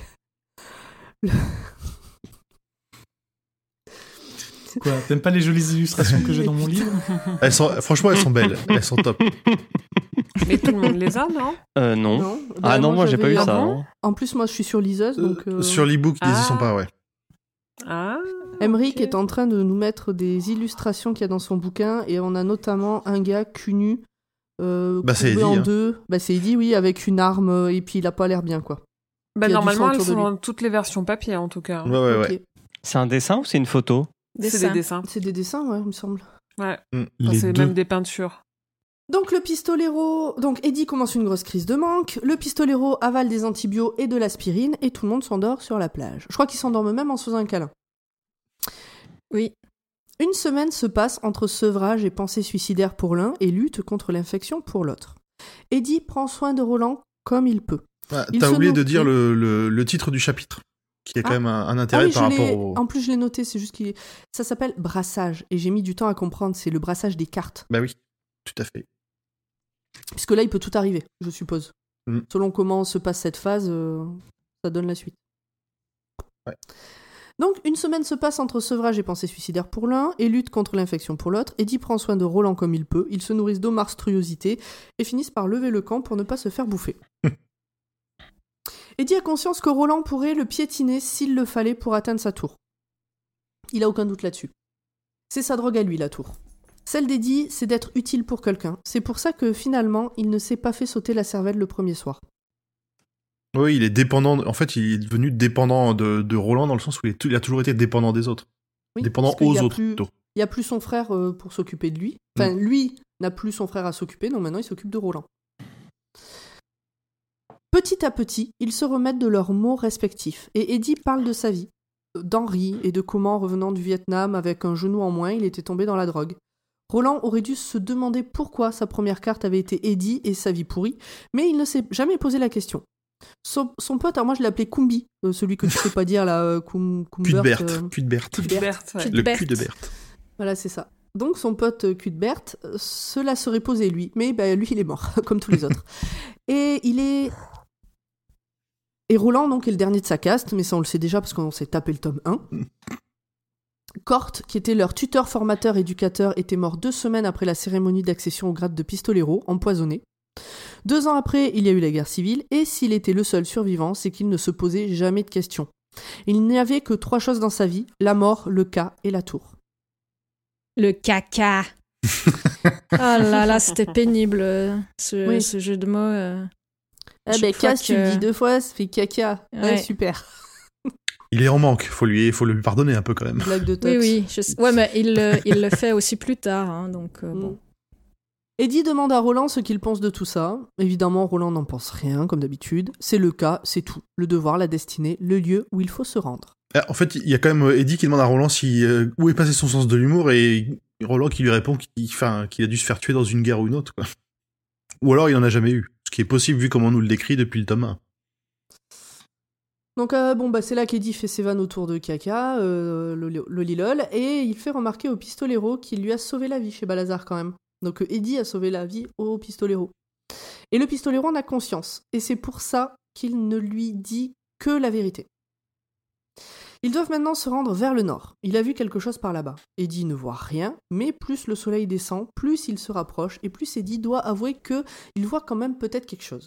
Et ce quelque chose, eh ben, c'est une porte. Et là quand même, il a des, il a des talents surnaturels. Euh, C'est pas la première fois qu'on s'en rend compte, mais le- les pistoleros, c'est, enfin, on a l'impression des fois que c'est quand même pas des humains. C'est pas juste des humains parce qu'avoir une vue à ce point-là, il y a quand même, c'est, ils ont parcouru des kilomètres avant qu'ils s'aperçoivent de la- que Eddie arrive lui à voir la porte. Ouais, c'est ça. Est-ce que- est-ce qu'il n'y a pas un peu un truc, moi j'aurais dit plus c'était un truc de Jedi, il le Ah bah, voit alors que c'est pas un encore Aragorn, visible, hein. tu sais, il le ressent. il le- Non, non, pour le coup, je pense qu'il le voit vraiment. Vu comment c'est décrit, c'est, il a, il a vu au loin le truc.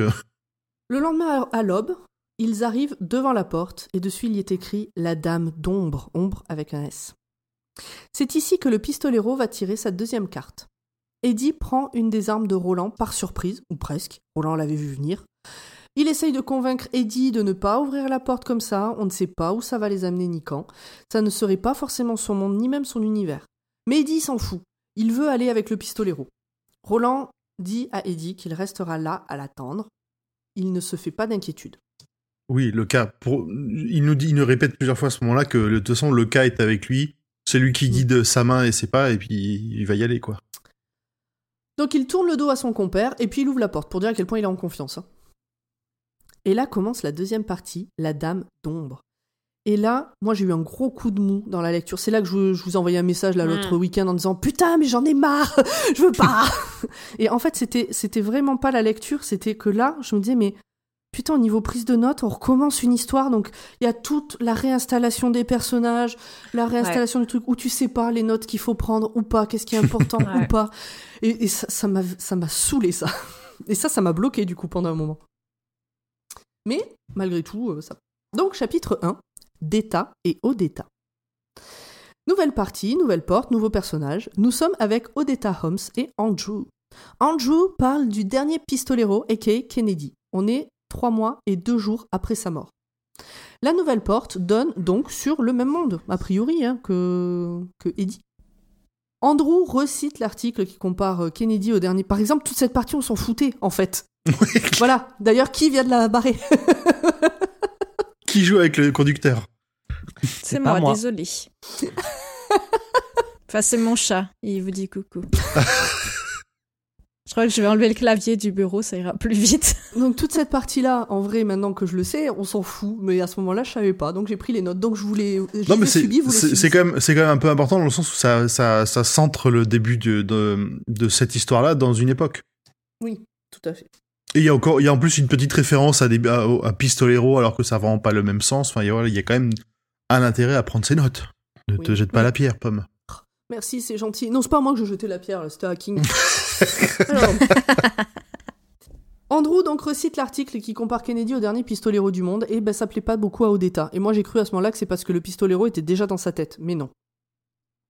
Donc ils sont dans une limousine et c'est Andrew qui conduit. Odetta n'est pas d'accord avec ça. Pas avec le fait que Andrew conduise, avec le fait que Andrew appelle euh, Kennedy le, dernier pistolero. Mais bon, elle essaye euh, de le formuler de manière à faire un consensus. Genre, bon, je suis pas d'accord avec vous, mais bon, bah peut-être que oui. euh. Et au fond d'elle, il y a une voix qu'elle connaît bien, d'ailleurs elle l'appelle l'aiguillon, qui lui dit que ben, elle est qu'une menteuse, qu'elle se ment à elle-même. Et que ça, c'est pas bien. Odetta revient d'Oxford, et lorsque Andrew lui demande si ça s'est bien passé, elle raconte que non. On comprend alors qu'elle a passé quelques jours en prison et que tout a été fait pour l'humilier et l'avilir. Elle a été forcée de se pisser dessus aussi. Maintenant, elle veut juste prendre un bain et dormir. C'est pas c'est pas très sympa a priori euh, ce qu'elle a été faire. euh, Elle a Non, été mal mais là, reçue. on- on n'en sait pas plus euh, Mm. à ce moment-là. Après, on comprend, mais à ce moment-là, on sait pas, on sait pas bien. Parce que moi, en plus, on me dit, on me dit Oxford, je pense à l'université. Ça n'a pas de sens. La seule chose qu'on sait à ce moment-là, en plus, c'est qu'elle a l'air riche parce qu'elle remonte en limousine vers un endroit, euh, enfin en Cadillac, euh, avec un chauffeur. Elle a l'air riche, donc c'est étrange. Il y a un vrai un vrai Mhm. décalage entre ce qu'elle a l'air d'avoir subi et le fait qu'elle soit riche. C'est C'est ça. ça. Là où elle vit, c'est cossu, et elle sait que ses voisins la détestent d'être noire et d'avoir l'appartement avec le balcon. Et je crois que c'est là qu'on nous dit qu'elle est noire. On le savait, on- avant, on le sait pas. Elle, elle s'en fout. Elle espère même qu'ils se sentent humiliés, puisqu'en d'autres temps, les seules personnes noires de peau qui avaient le droit d'accéder à cet immeuble étaient les domestiques, ou peut-être même les esclaves, selon jusqu'où on remonte. Mais ça, elle le précise pas, si c'était des domestiques ou des esclaves. Mais euh, par contre, qu'ils étaient obligés de porter des gants blancs. Mais c'est toute une, un pan de l'histoire, euh, notamment américaine. Et donc elle sait que cette haine est mauvaise parce qu'elle est chrétienne déjà, et parce que ça dessert le mouvement. Alors, point Wikipédia.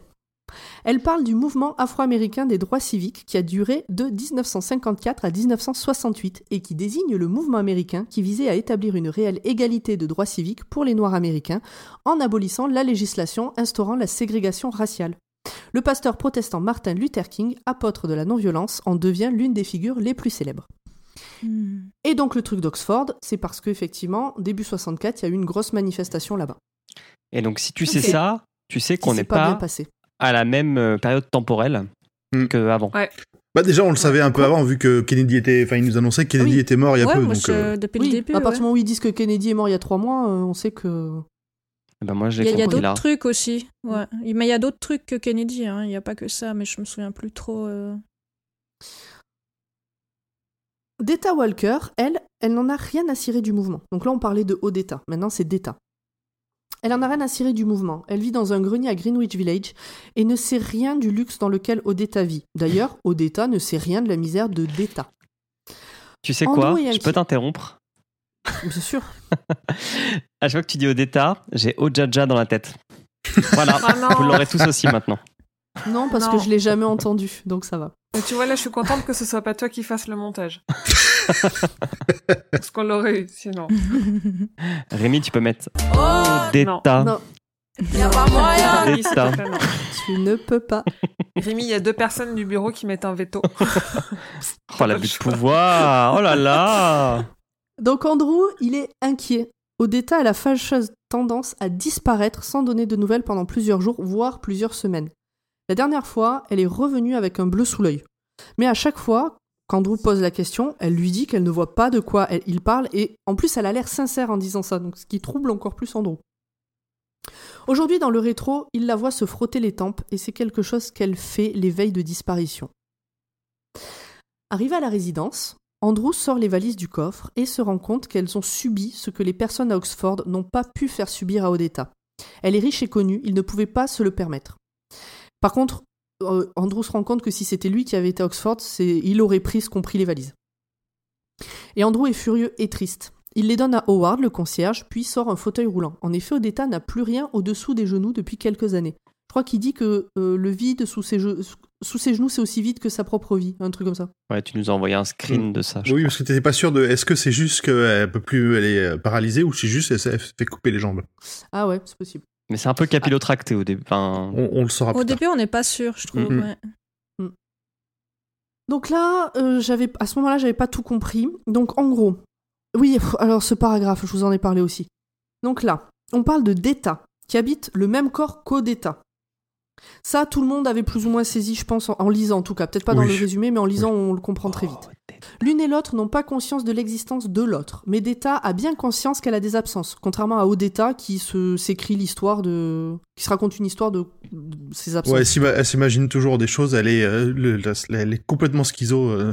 Bah, j'ai imaginé que Odetta devait avoir une vie un peu euh, toujours la même chose et que du coup ça devait être facile de de combler les trous quoi.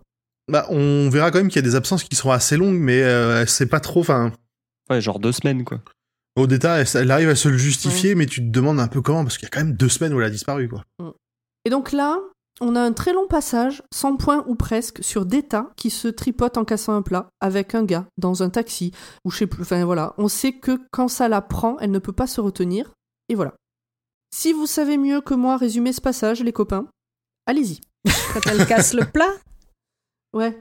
Ah, bah, bah, on sait, on sait pas trop la référence de ce truc, mais Non mais ce passage-là, un- il est, il est pourri quoi.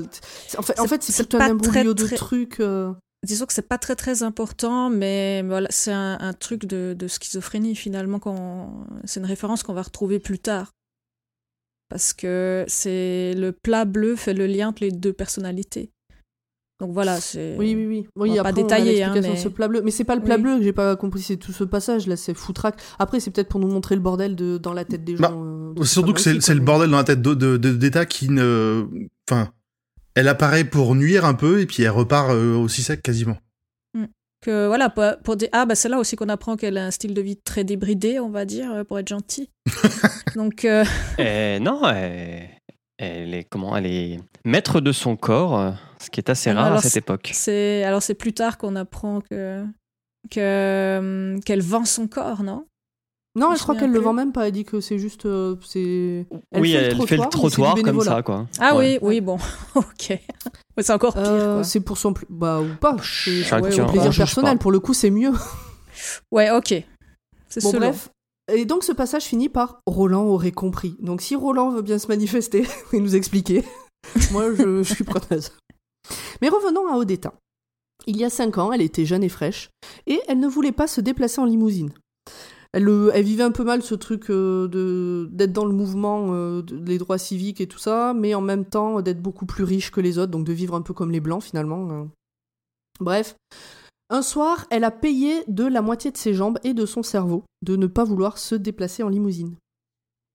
En fait, elle ne s'était jamais trop posé la question de la place des Noirs américains dans la société. Elle était jeune, riche, et puis il y a eu Rosa Parks. Alors elle s'est questionnée sur ses origines, sur ses ascendants qui étaient esclaves.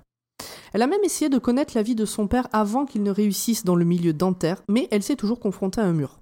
Roland aurait compris ce mur, lui. Mm. Mais surtout, enfin, on, on s'aperçoit quand même que son père a vraiment tout fait pour la protéger de, ces, de cette différence. Oui, justement, ouais. Et- Mais qu'elle aurait aimé ça. Et puis apparemment, il veut pas se le remémorer de ce que c'était avant. Mm. Oui, oui, parce que lui, il a, il a normal, pris et- de plein fouet, quoi. Hmm. Retour derrière la porte. Roland et Eddie voient à travers les yeux d'Odetta. Pour l'instant, ils sont pas rentrés dans sa tête, du coup. Eddie a l'impression d'être au cinéma. Il reconnaît New York et à New York, bah, il y a de la poudre. Roland est attentif à ce que fait Eddie. Eddie veut aller avec Roland. Roland dit non. Alors Eddie il chouine. Roland il dit non. Après, tu vas aller te faire un fixe. Alors Eddie il dit Bah oui, c'est vrai, mais promis, je reviens. Alors Roland, il se dit qu'on peut pas faire confiance à un junkie. Alors il dit Bah non. Tu verras si tu veux après qu'on soit allé à la tour. Eddie il dit que Roland ment. Eddie aussi, il sait qu'il ne faut pas faire confiance à un tox. Et Roland, il est tox de la tour. Ça, c'est pas King qui le dit, c'est moi. Eddie, Ah, Non, mais c'est Il est une un bonne peu monomaniaque, ouais. Mm. Eddie, il menace Roland de lui trancher la gorge dès qu'il aura passé la porte. Mais Roland, il est en mode balèque et il y va. Chapitre 2 Et elles devinrent deux. Donc nous repartons en 59. Je suppose qu'on va nous parler de l'accident d'Odetta. Comme on l'a dit plus tôt, Odetta, jeune femme de 25 ans, préfère prendre le métro comme tout le monde que la limousine comme la riche héritière qu'elle est. Mais ce soir-là, un inconnu la pousse sur la voie au moment où le métro arrive. Elle n'a pas le temps de réagir et se fait sectionner les deux jambes par la rame. Seulement deux personnes réagissent sur le quai bondé. Un jeune blanc qui court appeler les secours et une mamie noire qui saute en se démettant la hanche pour lui faire un garrot. Elle galère même pour trouver quelqu'un qui voudra bien lui donner une cravate ou autre chose pour faire, pour faire un garrot à la deuxième jambe alors que le quai est bondé. La pauvre, la pauvre mamie. Ouais. C'était dur le passage. Ouais, ouais, non, il est pas marrant ce passage-là. Quand l'équivalent du SAMU arrive, Odetta est dans les vapes. Quand elle reprend connaissance dans l'ambulance, tout devient bizarre. L'interne qui raconte cette histoire dit qu'elle donnait l'impression d'être deux. Elle passait d'une jeune, faille- d'une jeune femme de bonne famille douce et inquiète à une furie des quartiers populaires au vu de l'accent et de l'argot utilisé. Et finalement, bah, elle a fini par retomber complètement dans les vapes. Non, mais là, t'es sympa, dis- t'expliques bien. Mais quand tu le lis, c'est pas clair. C'est clairement Ouais, pas clair. Vraiment, ouais, ouais. Mais c'est vrai, je suis sympa, moi je trouve. Oui. Ouais, mais je trouve toute cette partie pas très claire. Parce que Comment tu ça va par, es dans euh, Odetta, tu, tu, à un moment, donc, euh, tu commences à être dans la tête de ce, cet interne, si je comprends bien. Euh, après, il commence à parler, donc tu, il parle avec un vieil ambulancier, donc il commence à raconter d'autres histoires. Enfin, c'est vraiment ultra foutraque, quoi. Ah, moi j'ai pas eu de problème euh, sur ce passage. Et bah bravo. Mm. Ouais, moi D'ailleurs, ça se, voit, ça se voit dans le résumé que j'ai pas eu de problème dans ce passage. bon, bref, au moment où Roland rentre dans la tête de la dame, c'est Deta qui est aux commandes. Et c'est pas donc en 59, hein, c'est, on revient euh, donc en 64. Donc c'est Deta qui est aux commandes et qui est en train de piquer des trucs sur les étals dans un grand chez Macy's, donc dans un grand magasin. Et elle devient une furie quand elle sent la présence d'un blanc dans sa tête. Elle hurle et se fait repérer par la sécurité. Moi, à ce moment-là, j'ai imaginé les chevaux euh, dans les trucs de rodéo. Ouais, ouais, Ah qui se débat complètement, qui saute dans tous les sens. euh. Mm. Ouais, c'est ça. Donc Roland prend les commandes et fait rouler le fauteuil jusqu'à une cabine d'essayage. Quand le vigile ouvre la porte, il n'y a plus personne. Évidemment, Roland a amené tout le monde de l'autre côté. Chapitre 3. Odetta de l'autre côté. Le pistolero se dit que n'importe quelle autre femme dans cette situation aurait dit Ben, où suis-je? Au moins quoi. Mais Odetta a préféré demander à Eddie ce qu'il compte faire du couteau qu'il a dans la main contre la gorge de Roland. Roland se réveille à ce moment-là et pose la même question. Il dit Ben ouais, tu vas faire quoi là? Eddie jette le couteau loin. Odetta est alors perdue. Où est-elle? Que fait-elle ici? Pourquoi est-elle habillée alors qu'elle était chez elle? Qui est-elle? Où est-elle? Qui sont ces gens devant elle? Et au milieu de ce flot de questions, le pistolero et Eddie notent le Qui suis-je? Et note surtout qu'Odetta ne semble pas avoir conscience de l'avoir posé. Bah, elle a l'air complètement chamboulée, comme s'il y avait eu un. Enfin, comment dire Il y a vraiment un choc psychologique à avoir euh, fait le pa- à avoir passé la porte, quoi. Oui, mais le Qui suis-je est, est plus profond. Oui, oui. Et puis plus étrange parce qu'elle euh, elle le redit pas en fait. Tout ce qu'elle va dire après, c'est euh, j'étais chez moi et maintenant je suis sur une plage. Pour le pistolero, elle est en état de choc. Pour Eddie, c'est autre chose. Pensez Quand pas qu'elle le fait se met à exprès pleurer. Quoi? Pensez pas qu'elle le fait exprès Odetta? Non. Euh, Peut-être. Euh, moi j'aime pas du tout Odetta donc. euh, Pareil. Ah bon?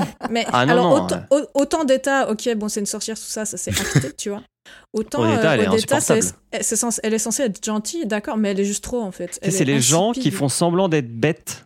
Ouais, c'est ça. Alors Bah, c'est pareil, ouais. Je pense que vous êtes allé trop loin dans la psychologie de ce personnage. J'ai l'impression, parce que Non, pour moi, elle est juste. comme ça. hein. Mm, Elle est gentille, elle est pas. Enfin. Pour moi, elles elles sont deux, il y en- et elles sont trop de chaque côté. Ouais, c'est ça. Exa- Il y en a bah, elle est en trop- fait. Ouais, mais du coup, elle fait pas exprès. Elle fait pas exprès d'être gentille. sauvage. Ouais, elle Mm. est pas manipulatrice. Et si c'était parce qu'elles occupaient chacune une moitié du cerveau Bah oui, c'est ce que dit. et ce que qu'elle du dit. coup. euh, C'est qu'elle a perdu la moitié de son cerveau. Ça pourrait, ouais. Mm.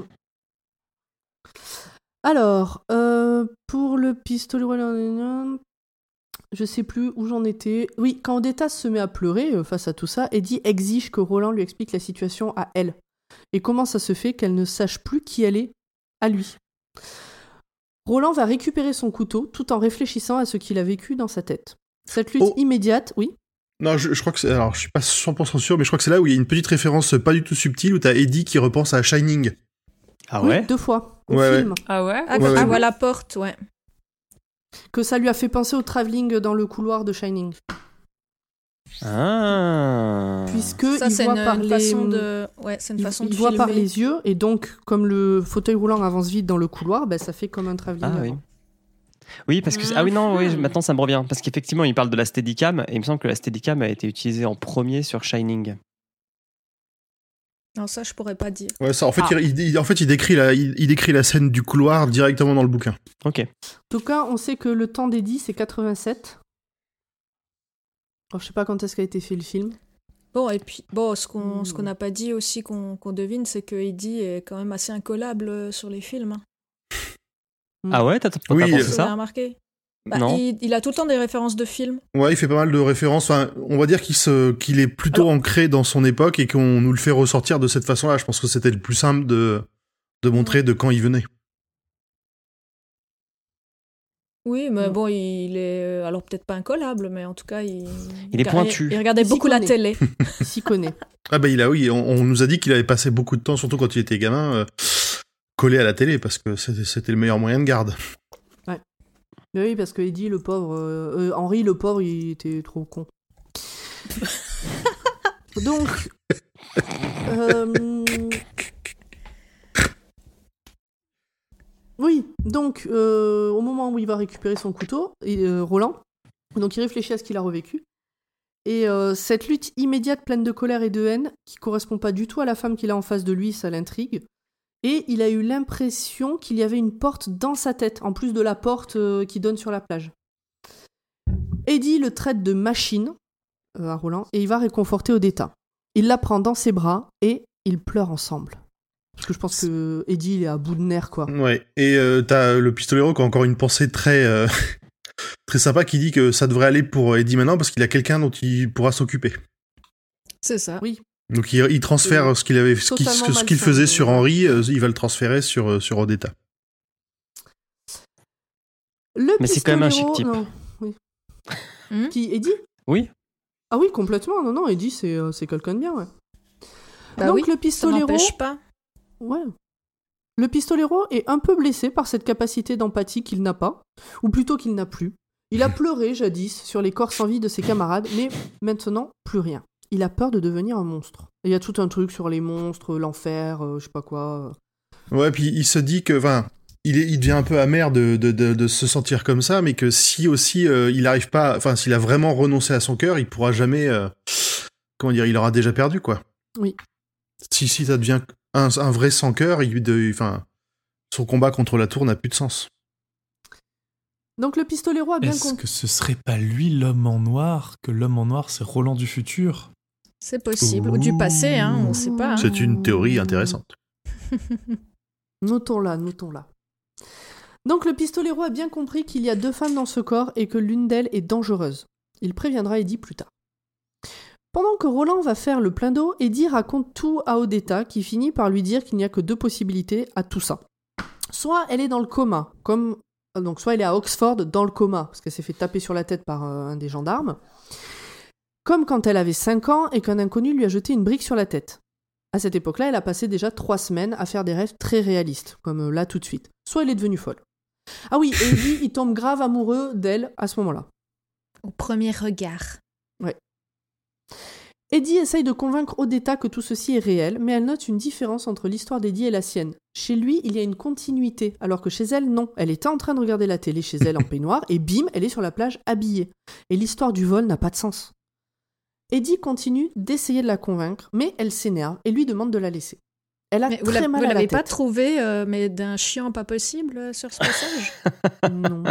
Moi, j'ai envie de la baffer, sérieux. J'étais là, Ah, mais, mais- mais tais-toi. Mais ça fait un peu, euh. ça fait un peu Sainte Nitouche qui sait pas trop ce qui lui arrive. Elle est, elle est perdue, mais c'est, comme on l'a dit, en plus, c'est une personnalité qui est dans un extrême, donc Ouais, quelque ça. part, elle, elle sait pas réagir autrement. C'est Puis ça. moi, je trouve plus cohérent qu'elle se dise Ok, je dois être dans le coma comme ça m'est déjà arrivé ou je dois être folle, plutôt que Eddie qui dit Ah, t'es dans ma tête, je te vois pas, tu me parles par télépathie, bon bah d'accord. bah, ça... Bah, alors, honnêtement, je sais pas qu'est-ce qui est le pire. hein.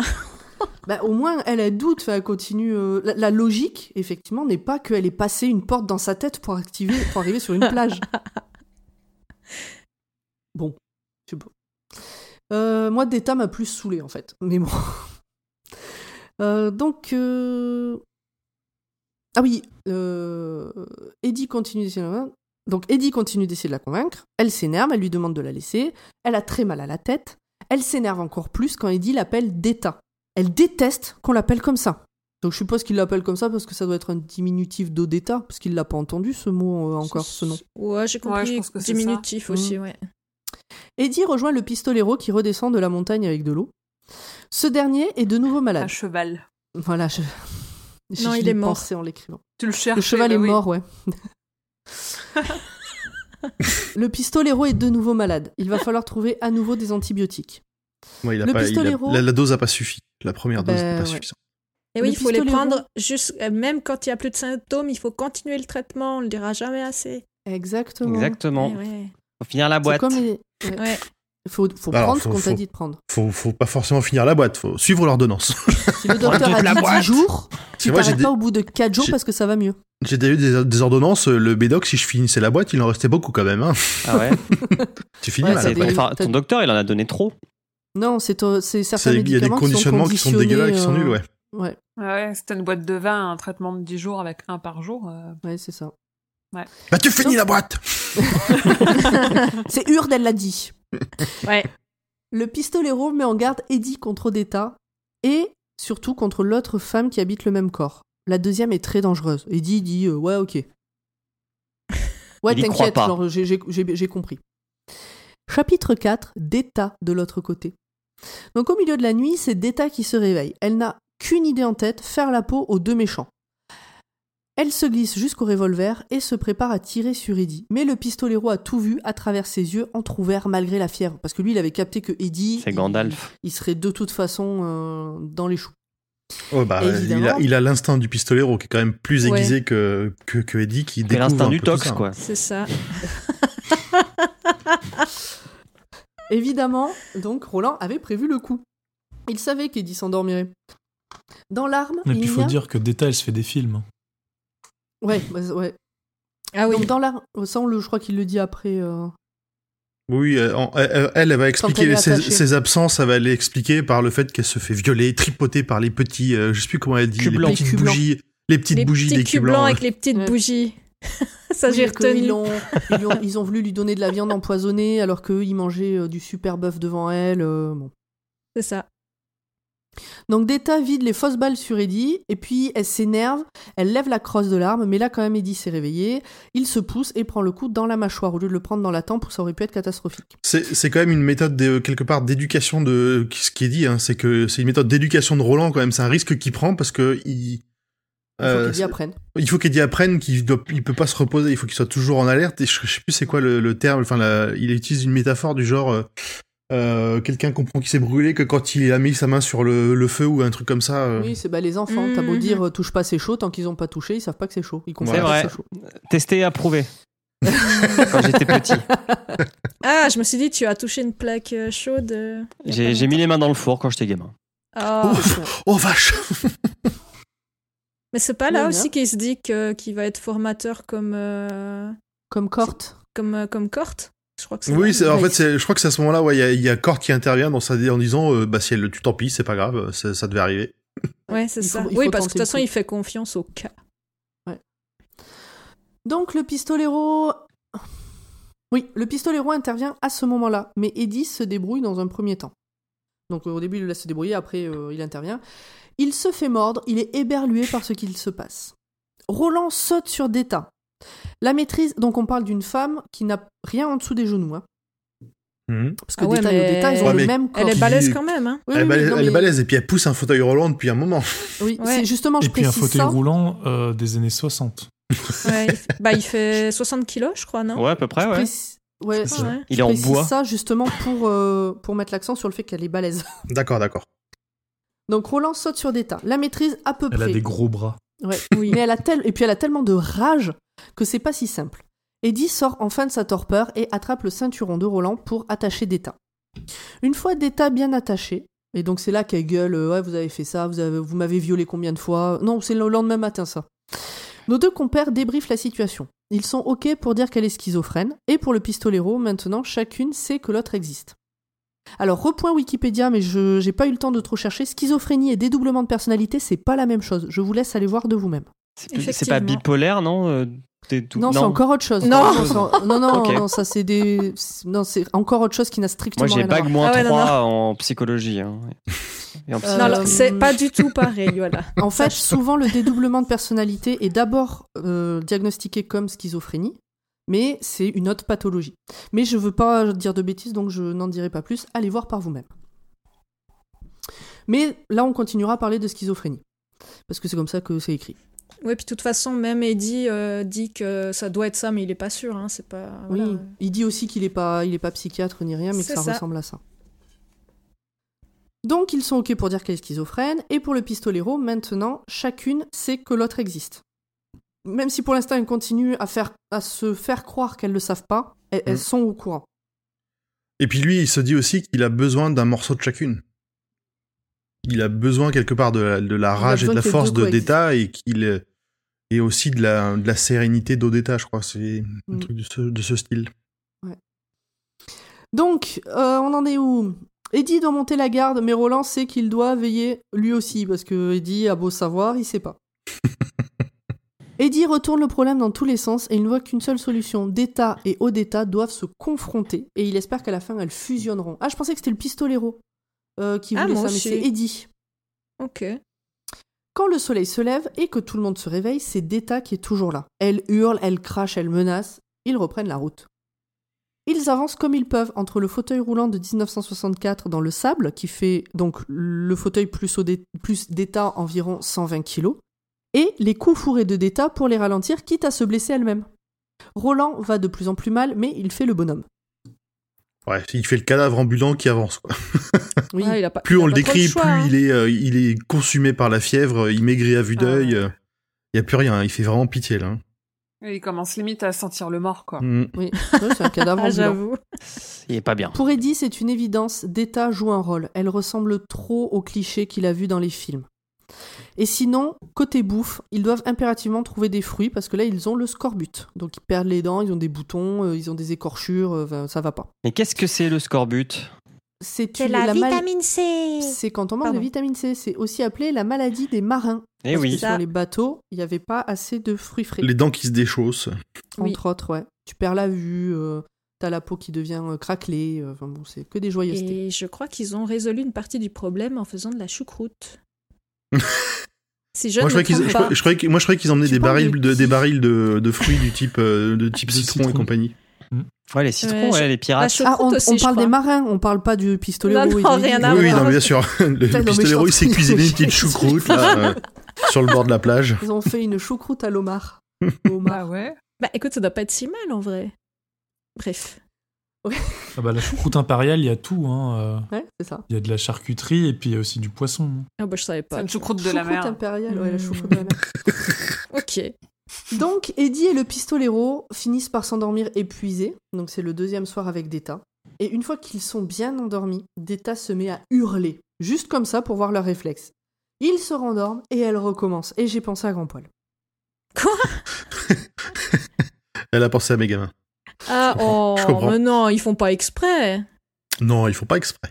Mais ils font ça quand même. Ouais, mais bon, eh, euh, Je n'en dirai pas plus.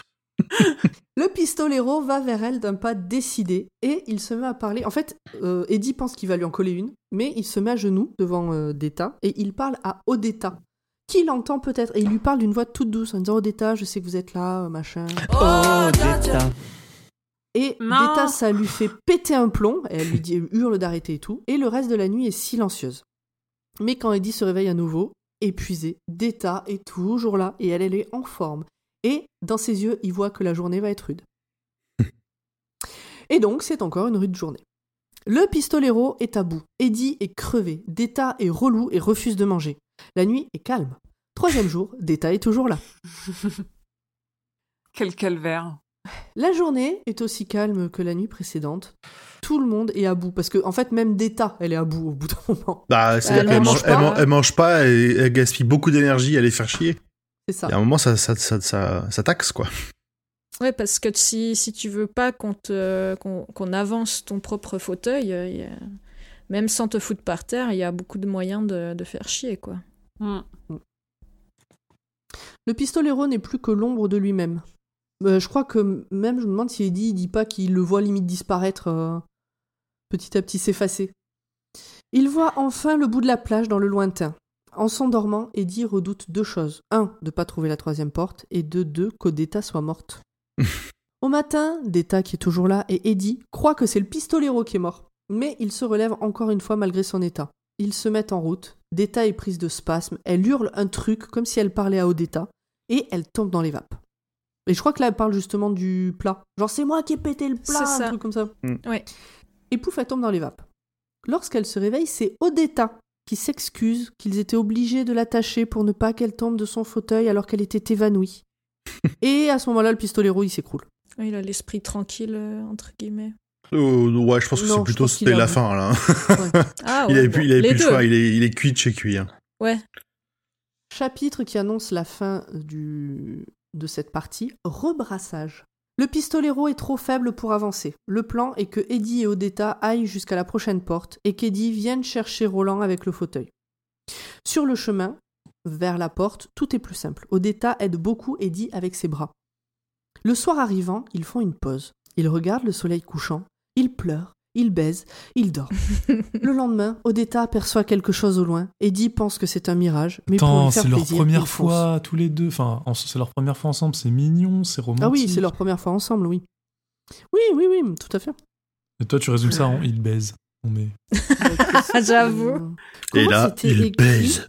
Mais Oui. Comment c'était écrit Euh, Qui sont tombés dans les bras l'un de l'autre. Mais, non, mais non, il y avait mais une- avant, il dit que, que plus tard, ils vont le faire, mais je sais plus comment c'est écrit.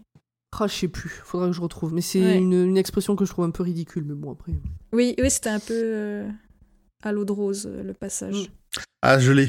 Plus tard, sous le lent menuet des galaxies insolites, ils s'abandonnèrent l'un à l'autre, Ah partageant le sentiment de n'avoir jamais vécu l'acte d'amour avec une telle douceur, une telle plénitude. Non, mais L'acte La chose. pitié, quoi. L'acte d'amour. C'est ça. C'est beau, quoi. Là, Bah, j'avoue que qu'on-. C'est un simple il C'est pas une baise. chanson d'Eddie En- Mitchell entre, entre les deux, ils- entre les deux, à partir du moment où il y a Odetta et, euh, et euh, Eddie qui s'avouent leurs sentiments, c'est vrai que ça fait un peu à l'eau de rose, un peu collant, mais c'est c'est mignon. D'accord. Mais, et puis, ça, leur correspond. Hmm. C'est eux, ils sont comme ça. Ils font l'amour. Ils pleurent, ils font l'amour, ils dorment. Ouais, bah, ils baissent, quoi. Ok. Enfin, à un moment donné, euh, c'est pareil, hein, c'est que des synonymes. Euh, c'est aussi, c'est dans ces passages-là que hum, Eddie euh, essaye de convaincre Odetta de regoûter le homard, et en fait, elle s'est mis en tête que si elle était si faible, c'est qu'elle n'avait pas pu manger parce que ça la faisait vomir. Parce qu'elle était allergique. Enfin, c'est voilà, c'est ça, c'est écrit une histoire, et là, elle pense que c'est pas les mêmes homards puisque elle peut les manger sans problème. C'est ça, pas la même espèce. Ou je sais plus C'est quoi, ça. ouais. Et donc c'est là qu'on voit que chacune, Odetta et Deta, euh, ra- se racontent une histoire sur leur, euh, ce qui- de ce qui a dû se passer pendant leur, euh, leur absence. Donc la porte est bien là, en haut de la colline. Eddie installe Odetta, insiste lourdement pour qu'elle prenne l'arme que le pistolero lui a interdit de lui donner, au cas où Deta referait surface, enfin moi ça me paraît cohérent. Et il part en courant dans la nuit malgré la douleur au dos et au poumon. Parce qu'en fait, il a besoin donc du fauteuil de Odetta pour aller chercher le pistolero et ramener le pistolero. Eddie rejoint Roland en un temps record, mais il est au bout de sa vie. Le pistolero l'oblige à dormir un peu, et quand Eddie se réveille, il a tellement mal partout qu'il a du mal à se lever. Alors, il y avait un petit, euh, il y avait aussi un parallèle entre euh, ce qu'on, comment dire? Il y avait une première fois quand euh, Odetta a vu au loin la porte qui a fait dire à Eddie qu'elle avait peut-être des yeux quasiment aussi bons que ceux de Roland, peut-être même meilleurs. Et au moment où Roland lui a dit de partir tout seul avec Odetta, il lui a dit laisse-moi avec juste à boire et des pierres. Et c'est exactement ce que lui dira Odetta pour qu'il retourne chercher Roland. Donc Ah, finalement, ils ont quand même, ils ont quand même une manière de penser qui est, des fois, a l'air assez proche l'un de l'autre. Tout à fait. Eddie se relève, ce qu'on disait juste avant. Il a mal partout, donc il galère à se lever, je crois qu'il tombe même, enfin bon. Il mange un morceau, euh, Eddie et le pistolero, et ils partent dans la nuit pour retrouver la dame. Une fois sur place, Odetta n'est plus là. Eddie la cherche de partout. par hasard. Évidemment. Eddie la cherche partout, ou alors des traces de lutte ou de sang, mais il n'y a rien. Pendant ce temps, Roland remarque que sur la porte, il y a écrit le pousseur, au lieu de mort, comme il s'attendait. Puisque la troisième carte que lui a donnée l'homme en noir, c'était la mort. C'est ça. Roland doit ensuite expliquer à Eddie qu'Odetta s'est barré parce qu'en en fait c'est Detta qui est revenu et que Detta elle est pas, elle a pas attendu devant la porte gentiment. Elle est partie se planquer et qu'elle est sûrement pas loin. Et surtout que du coup elle s'est barrée avec une arme chargée. Ce que surtout Roland avait dit putain tu fais pas ça. Il veut que Eddie passe la porte avec lui. Eddie veut chercher Odetta au cas où. S'ensuit une discussion un peu longue et Roland donne sa deuxième arme à Eddie et part seul. Ah, J'avoue, c'était long. Hein. Bah, Ah, toutes, les, de- toutes les ouais. discussions sur la plage, euh, je me dis, allez, vas-y, avance, je peux plus, quoi. Ça sert à rien d'être aussi long. Moi, c'était surtout celle. Après, ouais, bon, bah voilà, il dit euh, il est amoureux de Odetta euh, depuis au moins euh, 24 heures. Alors, euh, bon, bah, il est prêt à tout pour elle. euh. Ouais, et puis tu Euh, sens encore euh, Eddie qui, est confi- enfin, qui a confiance en Roland, mais pas tant que ça, parce qu'il pense qu'il va se faire tirer dessus. Enfin, c'est... Tu, tu sens qu'il il est pas encore tout à fait à l'aise avec lui, quoi. Donc, euh, donc euh, pour reprendre, le pistolero donne, finit à la fin de la grande discussion, finit par donner sa deuxième arme à Eddie. Il passe la porte, mais plus loin, il y a des tas qui guettent. Et le pistolero donne sa deuxième arme à Eddie, qui est euh, crevé, qui cherche Odetta partout. Et Roland passe la porte. Donc, comme on l'avait dit, c'est pas Odetta, c'est Detta. Elle est pas loin, elle guette, elle les voit, elle les voit discuter, même si elle sait pas ce qu'ils sont en train de se dire. Et Eddie, une fois que euh, Roland a passé la porte, en fait, il se rend compte qu'il est tellement crevé qu'il va être obligé de s'endormir et que même si lui ne le veut pas, son corps va finir par lui imposer. Oui, il va tomber de sommeil, voilà. Ce qui va se passer d'ailleurs. Voilà, Euh, il va littéralement tomber de sommeil. c'est ça. Et le problème, c'est qu'à ce moment-là, bah, euh, il y aura personne pour surveiller ni un corps ni l'autre. Ce qui est étrange, alors ce que j'ai pas compris, que j'ai trouvé incohérent, c'est que si Eddie avait passé la porte, il y aurait eu de toute façon les deux corps sans défense. Et là, tout d'un coup, Euh. il faut que Eddie reste éveillé pour pas qu'il y ait les deux corps sans défense. J'ai aussi, pour moi, il y avait un truc pas logique, mais je, je savais plus lequel. Mais aussi, il y a un truc que j'avais pas bien compris dans dans l'argumentation de Roland non plus. Donc, troisième partie, le pousseur. Chapitre 1, Amère médecine. Roland se retrouve dans la tête de Jack morte, qui ne se rend compte de rien tellement il est concentré sur le gamin qu'il va pousser. Ça fait 15 jours qu'il l'observe et c'est maintenant que ça va se passer. Roland comprend ce qui est sur le point d'arriver et voit surtout que l'enfant en question est Jake, le gamin du tome 1, celui qu'il a buté. Il prend le contrôle du corps de Jack, quelques secondes, juste de quoi lui faire rater son coup. Jake n'a rien remarqué. Non, c'est Jack qui n'a rien remarqué. Ouais, j'allais dire Jack. ouais. Oui. Bah Jack et Jake, merci quoi. Oui. Ouais, mais c'est ouais, c'est là où King est relou et il le fait super souvent. Tu te dis, il y a quand même oui. beaucoup, beaucoup de prénoms, même euh, en anglais, et, et il te glisse toujours des trucs comme ça, un Bill et un Ben, un Jake et un Jack. non, mais enfin, dans, dis, dans 22 11 63, il y a deux personnages qui ont le même prénom. Mais oui, mais je comprends pas. il, a, il a pas d'inspiration pour les prénoms et, euh, et c'est normal qu'on se mélange les pinceaux à force. Ouais, mais personne pour lui offrir euh, le, le, je sais pas, le guide 2020 des prénoms euh, pour les parents. Ouais, c'est ce que j'ai ça reste cohérent avec les vagues de prénoms et tout ça. C'est pas, c'est pas déconnant non plus. ouais, mais bon. Et puis Là, on n'est pas chiant. du niveau d'un a George d'autres, Martin quoi. qui nous fait euh, 15, pe- 15 personnages avec le même prénom. On sait pas lequel c'est. Euh, dans 22 11 63, c'était relou. hein. Georges? Bref. Euh, donc, je disais que Roland prend le contrôle de, de Jake, non, de Jack. Roland prend le contrôle de Jack quelques secondes, juste le temps de lui faire perdre sa concentration. Jack n'a rien remarqué. Il se dit qu'il y a un moustique qui l'a déconcentré. D'ailleurs, il se tape le cou. euh, il rage d'avoir raté son coup et il reprend sa route. Roland s'installe dans son crâne et observe. Il était persuadé que c'était l'homme en noir qui avait poussé Jake sous une voiture, mais c'est pas du tout le cas. Il regarde s'il ne se trouverait pas parmi les passants, l'homme en noir. Mais non, il voit personne. Et il a aussi peur de se rendre compte que c'est lui, Roland, qui a poussé Jake avec euh, les mains de Jack, du coup. C'est ça. Ça aurait été la double angoisse. Ouais. Il le tue euh, Deux tout fois. le temps. chaque C'est- fois qu'il meurt, c'est Roland qui le tue. Il s'installe donc dans le crâne, bien comme il faut, et découvre dans les souvenirs de Jack que c'est lui qui a lancé une brique sur la jeune Odetta, provoquant son coma quand elle avait 5 ans. Ses parents avaient toujours eu en tête que c'était une attaque raciste, mais pas du tout. Jack est un comptable qui a pour hobby de tuer des gens, comme ça, un peu au hasard. Et ce n'est pas sur un coup de tête qu'il a lancé cette brique sur Odetta, il était là pour lancer cette brique sur quelqu'un qui passerait devant l'immeuble. Alors il se trouve que c'était Odetta, ça il savait pas sur qui ça allait tomber, mais il était bien installé. Et à chaque fois qu'il fait ça, il éjacule. Il balance la purée comme idée.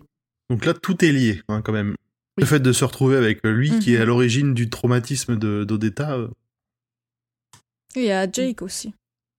Oui, de Et Jake Jake, en d'Odetta. Et Mm. d'ailleurs, euh, Jack, chez lui, il a un cahier dans lequel il colle tous les articles de journaux parlant de ses méfaits.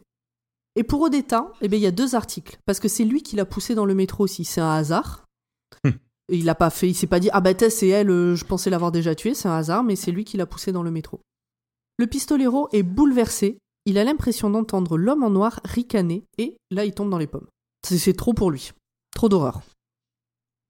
Lorsqu'il se réveille, puis ça faisait longtemps qu'il n'avait pas dormi en plus, Pépère, lorsqu'il se réveille, il prend le contrôle de Jack pour connaître l'heure et se rend compte que par la porte qui mène à son monde à lui, donc euh, sur la plage, il y a l'ombre de Deta qui attend que son corps bouge pour le descendre. Je pense que c'est pas du tout clair. Je vais reprendre au lieu des il et des elle, je vais mettre des prénoms. Lorsque Roland se réveille, il prend le contrôle de Jack pour connaître l'heure. Et Roland se rend compte que par la porte qui mène dans son monde à lui, à Roland, il y a l'ombre de Deta qui attend que le corps de Roland se mette à bouger pour le descendre. Roland est inquiet pour Eddie qui risque de se faire bouffer par les homards parce que lui il dort sur la plage. Jack était à son boulot. Roland profite d'être aux commandes pour le ramener chez lui. Enfin, en tout cas pour le faire partir de son boulot. Chapitre 2 Le pot de miel. Petit retour en arrière et focus sur Deta au moment où le pistolero passe la porte. Elle sait qu'Eddie va finir par s'endormir, elle ne supporte plus de l'entendre crier Odetta Et une douleur fulgurante lui traverse la tête accompagnée d'une voix, mais elle la refoule et reprend le contrôle. Elle retourne toutes les solutions dans sa tête et finit, une fois qu'Eddie dort profondément, par aller chercher une corde dans la poche du fauteuil et aller l'accrocher au cou d'Eddie sur la plage. Donc tout ça à la force des bras, euh, sur euh, des collines et de la plage. hein. Mhm. Ah bah elle est... euh, c'est- Elle est c'est une balèze. C'est une rude Elle est gaillarde. plus ouais. balèze Mm. qu'Odetta. hein. Ah bah oui. Mm, Bah c'est le même corps. Bah justement. Ouais, mais c'est les têtes qui font avancer les jambes. C'est ou ça. les Ou demi-jambes. les bras. Les deux. Donc, euh, entre deux, elle regarde, donc d'État, regarde par la porte et voit un homme braquer un pharmacien.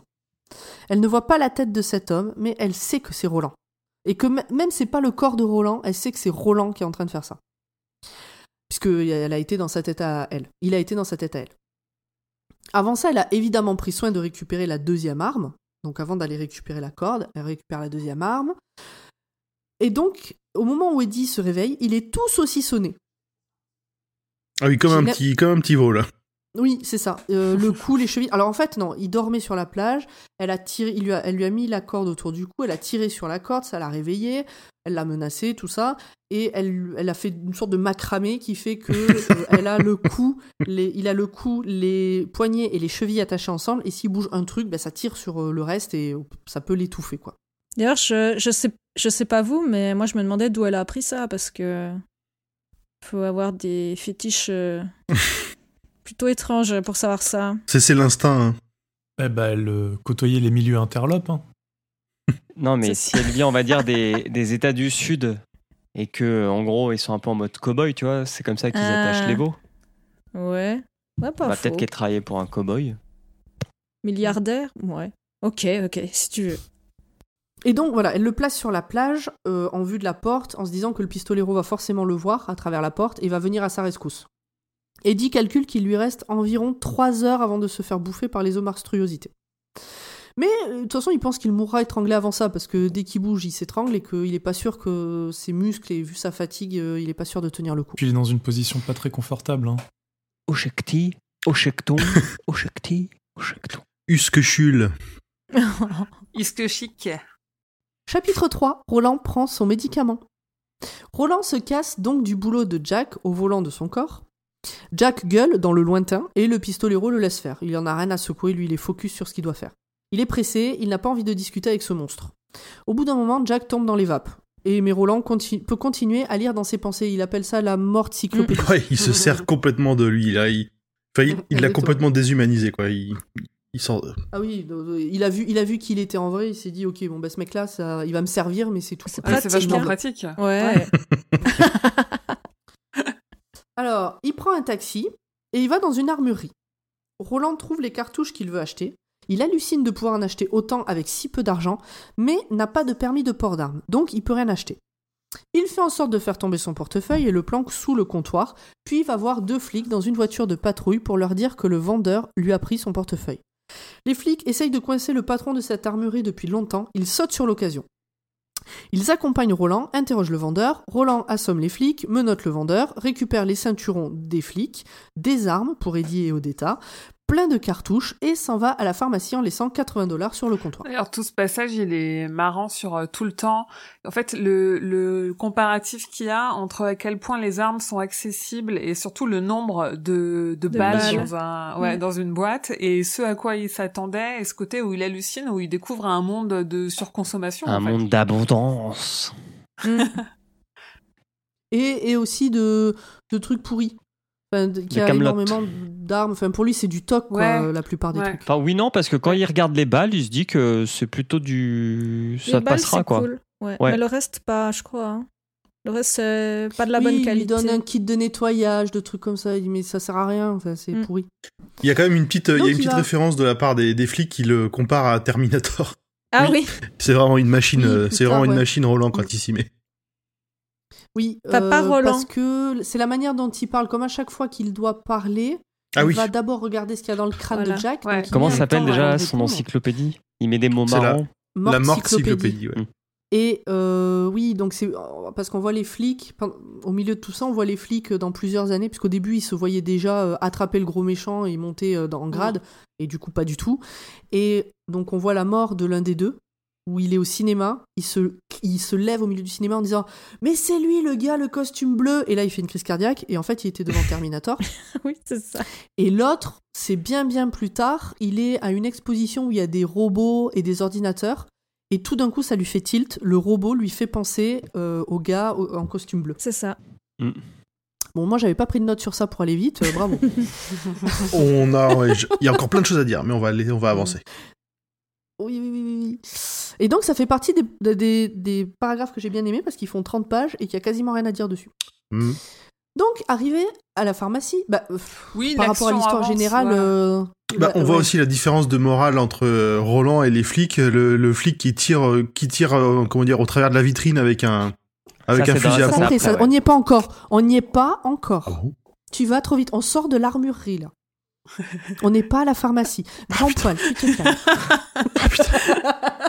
Il fallait plus vite. Ah, j'ai mais j'ai pas les numéros de chapitre dans les notes, j'ai juste le numéro de page. Euh, eh ben, t'as qu'à te débrouiller pour mettre le numéro de chapitre. Je t'expliquerai comment que je faisais. Donc, euh, Oui, il va à la euh, je pharmacie. sais plus. Oui, dans cette partie, oui, effectivement, déjà, il dit que les pistoleros de ce monde-là, ils sont mous et gras et vieux et ils ont pas l'air euh, très fins. Ils ne sont pas alertes. Hmm. Mais ça reste des pistoleros, il les respecte pour ça. Il ne les tuera point. Donc, arrivé à la pharmacie, Roland arrive avec ses armes et il est content d'avoir des armes.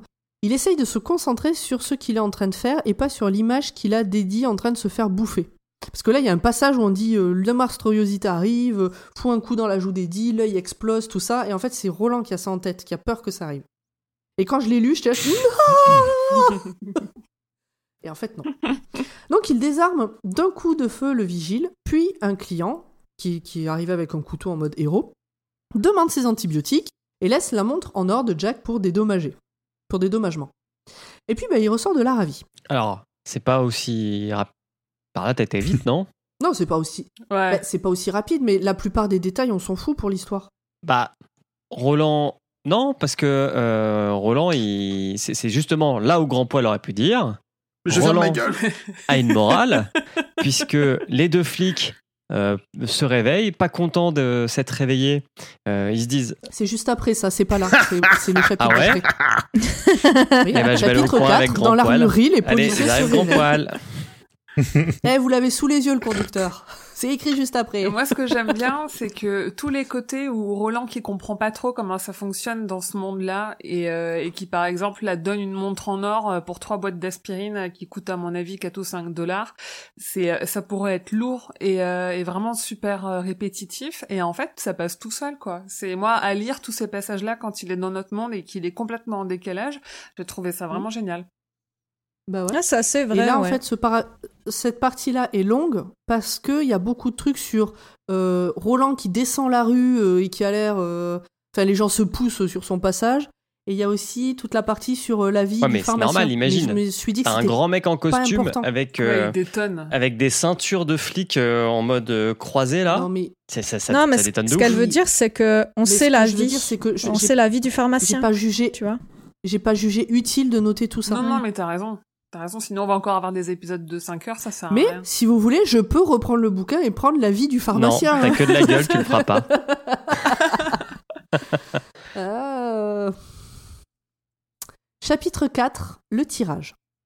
Donc dans l'armurerie, les policiers se réveillent et sont ultra énervés. Ils détachent le vendeur, prennent des armes et foncent à la pharmacie. Là, ils ne cherchent pas à comprendre et un des deux flics tire avec un pistolet à pompe dans la vitrine sans vérifier s'il y a encore des gens à l'intérieur. Le pistolero est outré de cette attitude. Alors que jusque-là, ah non, c'est pas, eux, c'est après, il y en a d'autres. Euh, jusque-là, il les respectait en tant que pistolero, mais là, il dit c'est pas possible.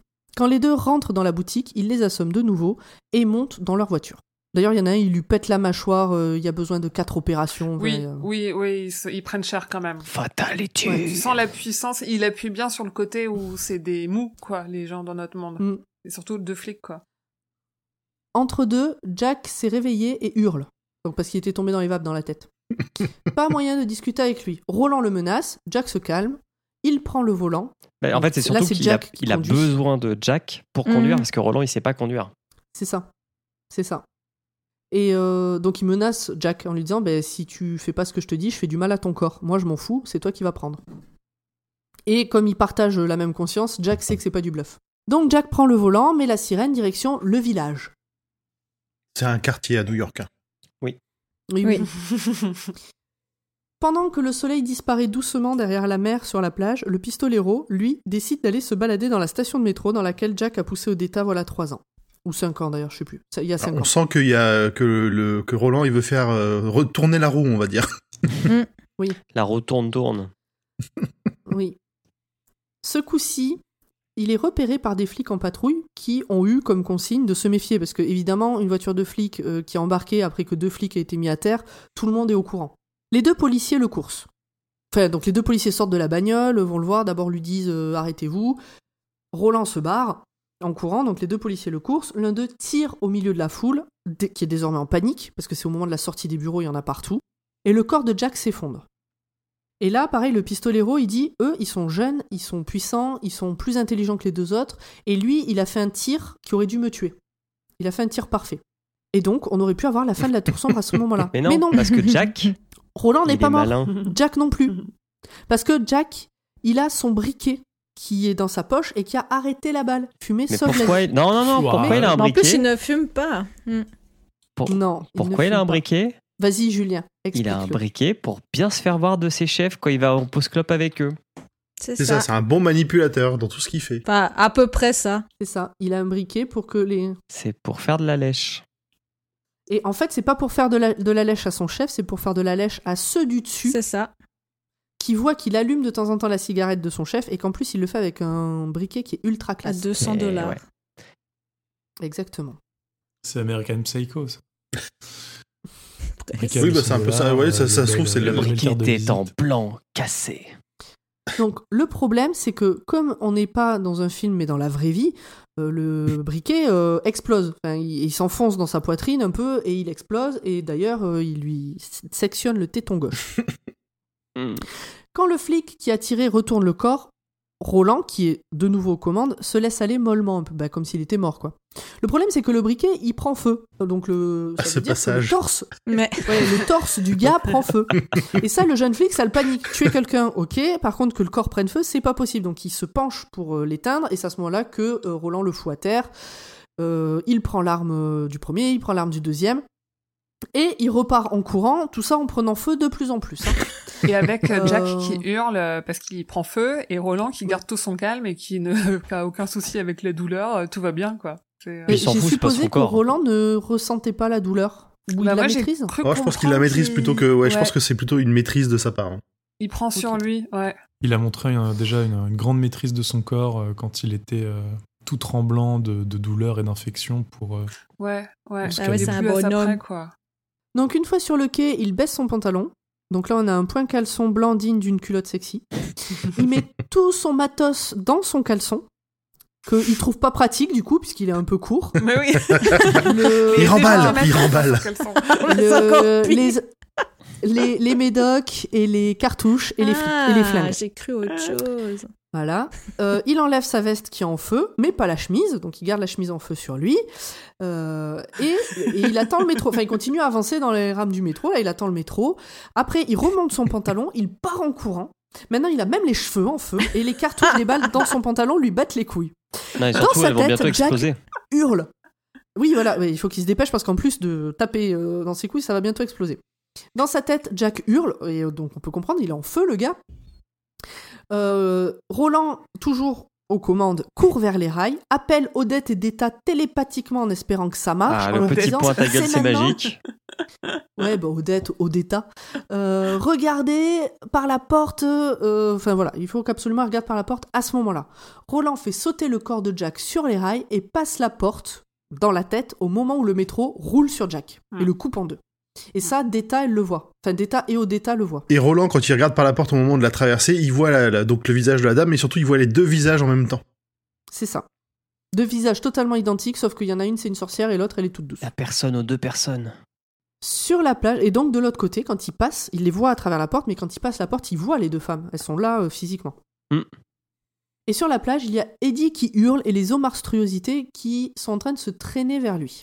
Deta et Odetta ont fini de se dissocier en regardant par la porte et par les yeux du pistolero et de Jack, et ce fut douloureux comme un déchirement. Roland court vers Eddie avec le peu de force qui lui reste et utilise enfin ses armes avec plaisir. Eddie est quand même blessé au passage et il est en train de s'étrangler lui-même en plus. Gros stuff. Pendant ce temps-là, euh, pas loin de la porte, Deta et Odetta s'étranglent l'une l'autre. Et puis Odetta relâche la prise du coup et prend Deta dans ses bras et elle lui dit qu'elle l'aime. Alors elles refusionnent et ne font plus qu'une. Ça m'a fait penser à Pokémon le film. Non, mais alors, moi ça m'a fait penser à c'est un peu trop facile. Non, mais c'est vrai. Dans le premier film Pokémon, euh, ils se battent contre leur double et à la fin, euh, Pikachu, Oui. il renonce à se battre. C'est ça, c'est trop mignon. Et ben Pokémon a tout pris à King. En fait, Pokémon, c'est l'adaptation de la tour sombre. Donc Sacha, c'est Roland. Bah, D'ailleurs, Émilie en parle, ou euh, Grand Grand Poil en parle tout à l'heure dans sa partie. Voilà. Que, ouais Oui Merde, faut que j'écrive un truc. Ah, je reviens. Et euh, moi j'ai trouvé ce passage, c'est le passage que je trouve vraiment abusé. Franchement, il aurait juste manqué que au- à l'arrivée elle ait ses jambes complètes et c'était c'était Ouais. pompon. J'avoue. Bah non, Ouais. c'est plutôt, c'est plutôt pas mal, moi je trouve, comme manière de, de, de montrer le- la lutte entre, entre les deux et surtout la manière dont elle le résout, quoi. Ouais. Moi, je suis divisée. Euh, D'un côté, je trouvais ça méga niais à pleurer, mais mais il y a des trucs que j'ai trouvé pas mal. Euh, Le fait qu'elle se voit, tout ça, j'ai trouvé ça. Puis comme c'est décrit, j'ai trouvé ça cool aussi qu'elle se déchire, euh, tout ça. Mais, mais par contre, ouais, le, le truc euh, je t'aime et puis ça marche, euh, pour- c'est bon quoi. Pour le coup, tu vois, la vie du pharmacien aurait été plus courte et ce passage-là un peu plus détaillé, ça aurait pas été dommage. Après, ça explique aussi vraiment euh, la troisième carte, la carte de Oui. la mort, qui explique Oui, que oui, du coup, c'est la mort du mec qui a créé un peu ça en, Mhm. en, en laissant tomber la brique sur euh, Odetta quand elle avait 5 ans, qui fait qu'elles arrivent à, à ne faire plus qu'une seule et même personne, quoi. Ouais. Qui Bah, résout un peu le problème.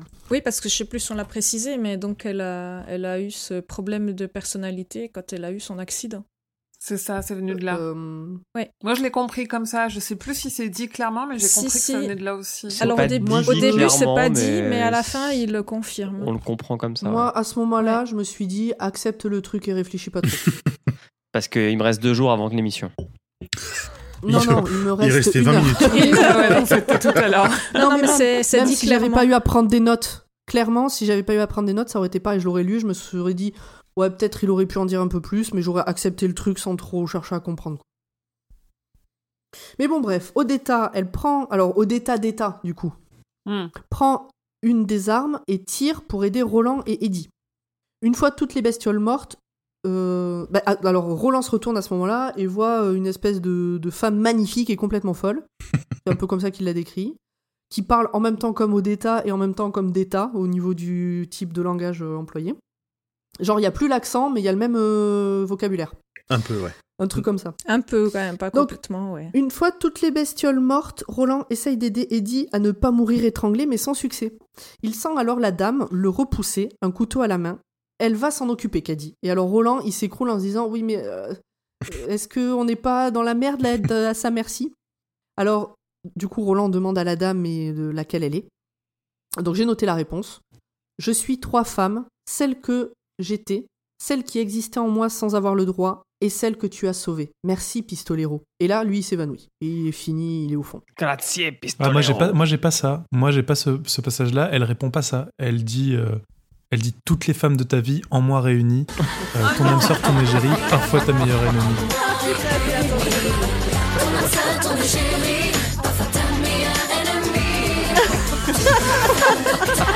Moi, j'attendais la connerie. Et comme ça arrête pas de couper, je me suis dit non, je vais pas l'entendre Ah non. Ah, si, si, on l'a eu. Donc On l'a là, eu. faut pas hésiter à le mettre aussi en fond. hein. Donc bref, le pistolero s'évanouit. Brassage final.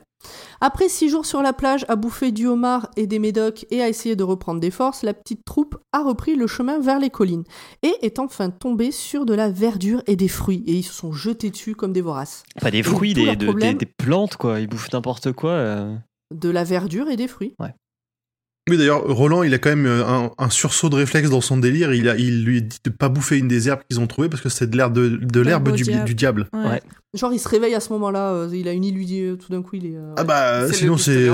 Bah sinon, oui, voilà. Et puis sinon, euh, comment dire, Eddie retombé dans le. Bah oui, dans la drogue. c'est ça surtout. Bah, c'est Susa- euh, c'est donc euh, oui Susanna qui maintenant puisque maintenant s'appelle Susanna. Euh, il lui dit, je crois d'ailleurs à ce moment-là, non Susanna, regarde bien cette plante, garde-la dans ta tête, il ne faut jamais la manger. Oui. Mais Je pense qu'il parle comme dans une pièce de euh, théâtre, là, comme tu viens de faire dans la. oh non Absolument. Attention Pas, pas autant Mon Dieu d'intonation. au hein. ciel, non.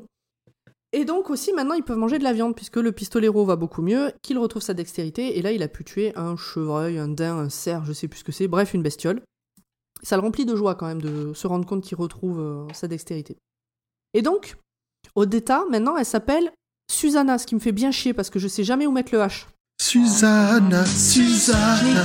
Non mais sérieux, ça va se finir en S-U-Z-A-N-A et ça Bah va oui. être vite vu quoi. Mais Attends, mais J'allais dire, tu Le pas H, de le H, est à la fin. Il y a un H à la fin. C'est chelou. Non, mais, mais à la attends, fin. il y a deux N et un H, et moi, comme tout va bien dans ma tête, j'écris avec deux H et un N, systématiquement. Avant la fin du cycle, on va se retrouver avec un Shoshana à la place de. C'est Gisèle. Donc elle s'appelle Susanna. Alors pourquoi Susanna? Moi, au début, je croyais que c'était parce que euh, le pistolero, parce que encore une fois, on l'a dit, King a beaucoup d'imagination dans les prénoms. Le pistolero, quand il était dans les vapes, il arrêtait pas de parler de Suzanne. Alors je me suis dit, bah, peut-être que il, de l'appeler Suzanne. Je me suis dit, bah, peut-être elle s'est inspirée de ça. Alors pas du tout. Pas du tout. C'est parce que, en fait, euh, Odetta s'appelait Odetta Susanna Holmes et Detta s'appelait Detta Susanna Walker. Donc, comme il y avait le, le prénom commun, ils ont choisi ce prénom. Et donc, maintenant, il s'appelle Susanna Dean parce que c'est le même nom que Eddie, genre comme s'ils étaient mariés parce qu'ils sont amoureux et tout. C'est ça. Voilà. C'est mignon. Oui. Non. Une nuit. Roland se réveille en sursaut. Il a rêvé de la tour. Elle l'appelait. Et ça faisait un moment qu'il n'y avait pas repensé. C'est ce qu'il dit un peu plus tôt. Eddie essaie de le convaincre que c'est pas une bonne idée. Il lui demande s'il est prêt à les sacrifier au besoin. Eddie rappelle qu'il est amoureux de Susanna. Roland répond sans répondre franchement, et ça y est, là je le re-aime plus. Ah si, il, Ah, euh, parce qu'il est prêt à les sacrifier. pour moi, il répond plutôt franchement que euh, il dit, enfin, il dit qu'il les aime et que la tour aura toujours le dessus. hein. Ouais, mais Pour moi, il Ouais, est plutôt franc pas. sur ce coup. Pour moi, justement, il le dit, mais c'est toujours par des phrases détournées. Il dit jamais clairement Oui, je te buterai si j'en ai besoin. Ouais, bah c'est assez clair. Hein. Ouais, non, non, non. Au moins, il joue Voilà, il y a franc tout jeu. le passage là, c'est quand même le passage est assez clair. Hein. Oui, il est clair, mais il dit jamais les mots clairement. bah, il, Ah, oui. Relisez-le. À aucun Oui, moment, il a écrit Oui, je serai prêt à te tuer si j'en ai besoin pour atteindre la truc. Bah, elle le Alors- sait, elle l'a fini il y a deux heures. hein. Alors, ouais. Oui, en plus, moi je l'ai fini il y a deux heures, donc moi je sais. Un peu plus, un peu plus. Il y a deux heures, on enregistrait déjà. Il y a deux Bah. heures, on enregistrait déjà. Bon, enfin, allez, on, on- on- on touche à la fin. Oh, et puis les gens, ils ont qu'à lire le livre et se faire leur avis. Oh, bah, Non, tu finis. Oui, non, mais pour ce passage, pour ce passage-là, ils nous diront ce qu'ils en pensent. Donc, Eddie finit par rejoindre Susanna qui est en train de dormir. Roland ira à la tour et une fois là-bas, il chantera leur nom à tous. Alors, on sait pas à qui, mais à tous. Et en attendant, il n'est plus le seul pistolero. Ils sont trois. Ah, The End. Bravo bravo, bravo. Salut Pomme, je suis 17 seul à t'applaudir. hein. Non, dans la tête, les gens, ils m'applaudissent. Et deux heures. Eh, j'avais dit deux heures ou j'avais pas dit deux heures? Deux heures. Good job. Deux heures. On, est, on, on- on le sait à combien ça durera, on le sait, on est bon sur ça. Mais par contre, moi, j'ai juste une parenthèse Mhm. sur euh, Susanna. Est-ce que je suis la, Oui. la seule à m'être demandé si Eddie sera toujours, il serait toujours amoureux de, de sa nouvelle personnalité, entre guillemets? Parce que lui, il est tombé Mhm. amoureux de la nièce, donc euh, voilà. C'était une parenthèse. Non, c'est vrai. si vous avez la réponse, euh, voilà, vous Ouais, pouvez le dire. il est- parce Peut-être que la réponse est dans le tome 3 Bah, alors, c'est ce que je me suis dit, ouais. Il y avait un dernier point que je voulais souligner quand même, c'est que ça fait quand même plusieurs tomes et même nouvelles où on nous dit que Roland ne pleure plus, ne sait plus pleurer. La f- ça se termine par Roland qui chiale. Hmm. C'est pas Eddie qui chiale? Ils Non. chialent tous, c'est des... Ah oui, et Roland dit, Roland dit à Eddie, je vous aime. Oui, ça il le dit plusieurs fois, euh, il le dit plusieurs fois qu'il les aime et qu'il Ah, veut rester. une Enfin, mais euh, oui, oui, à la fin, Roland, Roland, chia- Roland chiale. Putain, c'est nul cette copie-coller. C'est beau. Est-ce que vous avez des choses à rajouter? Moi, j'ai une toute petite chose, mais je vous laisse d'abord parler, là, ça fait trop longtemps que je parle. Bah non, mais c'était bien. c'est Non, très je bien. Ça donne on envie de savoir ce qui va se passer. Oui. Oui, je Ouais, suis il est d'accord. cool ce livre. Ouais. Ouais, ouais, ouais. Celui-là, il donne envie de- d'ouvrir le suivant. Ouais. Oui, je- en plus, c'est, c'est moins épique. Alors, c'est un peu dangereux parce que là, on n'est pas dans la quête de la tour sombre. On est vraiment dans euh, l'installation de nouveaux personnages. Et du coup, on est, on est moins dans ce qui nous a, dé- enfin, ce qui a pu déplaire euh, dans le premier tome, c'est-à-dire une quête, euh, un désert, des personnages qui sortent dont c'est pas trop où. Enfin, pas t- oui. avec une Ça, ça reste une, une quête, ça reste une quête de, de compagnon pour aller affronter son, son, son- pour aller affronter la tour, quoi. Ouais, mais c'est pas Il une a conte, failli on est dans la partie- tu vois. Dans le Bah- conte, on est dans la partie où le héros réunit son équipe. Mm. Bah, oui, c'est ça, ouais. Oui. C'est ça. Ouais, Ouais, non. ouais. Pour moi, on a, on a quasiment trois novellas, quoi. On a que trois nouvelles euh, avec un, un fil rouge qui est euh, Roland et Eddie qui sont sur, euh, sur la plage, Mm. quoi. Mais sinon, euh, D'ailleurs, bah d'ailleurs, je m'étais demandé, euh, je voulais demander si c'était comme le tome 1, trois nouvelles qui avaient été rassemblées ou si Non. euh, ça avait été écrit comme un seul tome dès le départ. on en écrit comme un seul. Ouais, parce qu'il y a quand même un fil rouge. euh, Tu vois, dans, dans les trois. Et alors, euh, euh, je te disais tout à, euh, tout à l'heure, je crois, Émilie, que sans le savoir, tu m'avais spoilé euh, sur un truc. Un détail, c'est vraiment rien de grave, mais j'étais persuadée que à la fin de ce tome, euh, cette histoire de trois cartes était close et donc que tous les euh, compagnons étaient morts. Ils seraient morts euh, comme Jake en fait. Ah ouais Et et il y a eu à un moment, euh, quand, sur euh, le Discord de Stephen King France, euh, il y a quelqu'un qui a posé des questions sur la manière de parler de Data. Et t'as Ah. dit non, non, dans le tome 2, on nous dit que. Et du coup, j'ai bien compris qu'elle était là dans le tome 3 au moins. Quoi. et c'est vraiment- Donc c'est vraiment rien de grave. Mais tu vois, sur juste une tournure de phrase, Oui, oui. Ouais, ouais, t'as raison. T'as raison. Ouais, ouais. parce que sinon, t'aurais dit non, on nous dit. Enfin, je pense que t'aurais pas précisé du to- le tome en question. bien sûr. Ouais, ouais, ouais, carrément. Carrément. Bon, voilà. Bon, bah voilà. Comme quoi, des fois, le spoil peut se trouver dans, de- dans des points de Ouais. détail. euh, Ouais, c'est clair. Le spoil est dans les détails. Mais vraiment, je pensais que ce tome finirait comme le premier, en fait, que ça clorait une partie euh, du truc, et puis qu'après on enchaînerait sur une autre histoire de Roland. Ok. Mais c'est compliqué de de pas spoiler euh, au moins des détails comme ça parce que Ah bah oui. c'est tellement acquis, tu vois. Il y a des choses qui sont qui sont tellement euh, évidentes quand on l'a lu et qu'on en a entendu vachement parler et quand on discute avec des gens qui l'ont lu aussi, qui peuvent spoiler et du coup euh, avec grand point on, on en parle aussi parce qu'il y a des choses qu'on a besoin de débriefer après les enregistrements, des choses que vous dites et, et on tique dessus. Et je suis en train de vous imaginer, je suis en train d'imaginer la scène, genre fin d'enregistrement, on se quitte, chacun rentre chez soi, et vous, vous allez boire une bière pour en parler sans doute. On, on est là. Oh, attends, t'as entendu ce qu'elle a dit, machine, elle a trop raison, mais elle le sait pas encore. c'est trop bien. Ouais. Mais c'est Bon, marrant, bah, du coup, global- c'est marrant. Du coup, globalement, il a plutôt plu ce tome. Ouais. Oui. On passe à la cool. suite. Ouais, on attaque la suite, que ça fait déjà euh, deux heures et demie, je crois, de- d'épisode Oui. à peu près. Oui. Émilie, Ah, c'est à toi.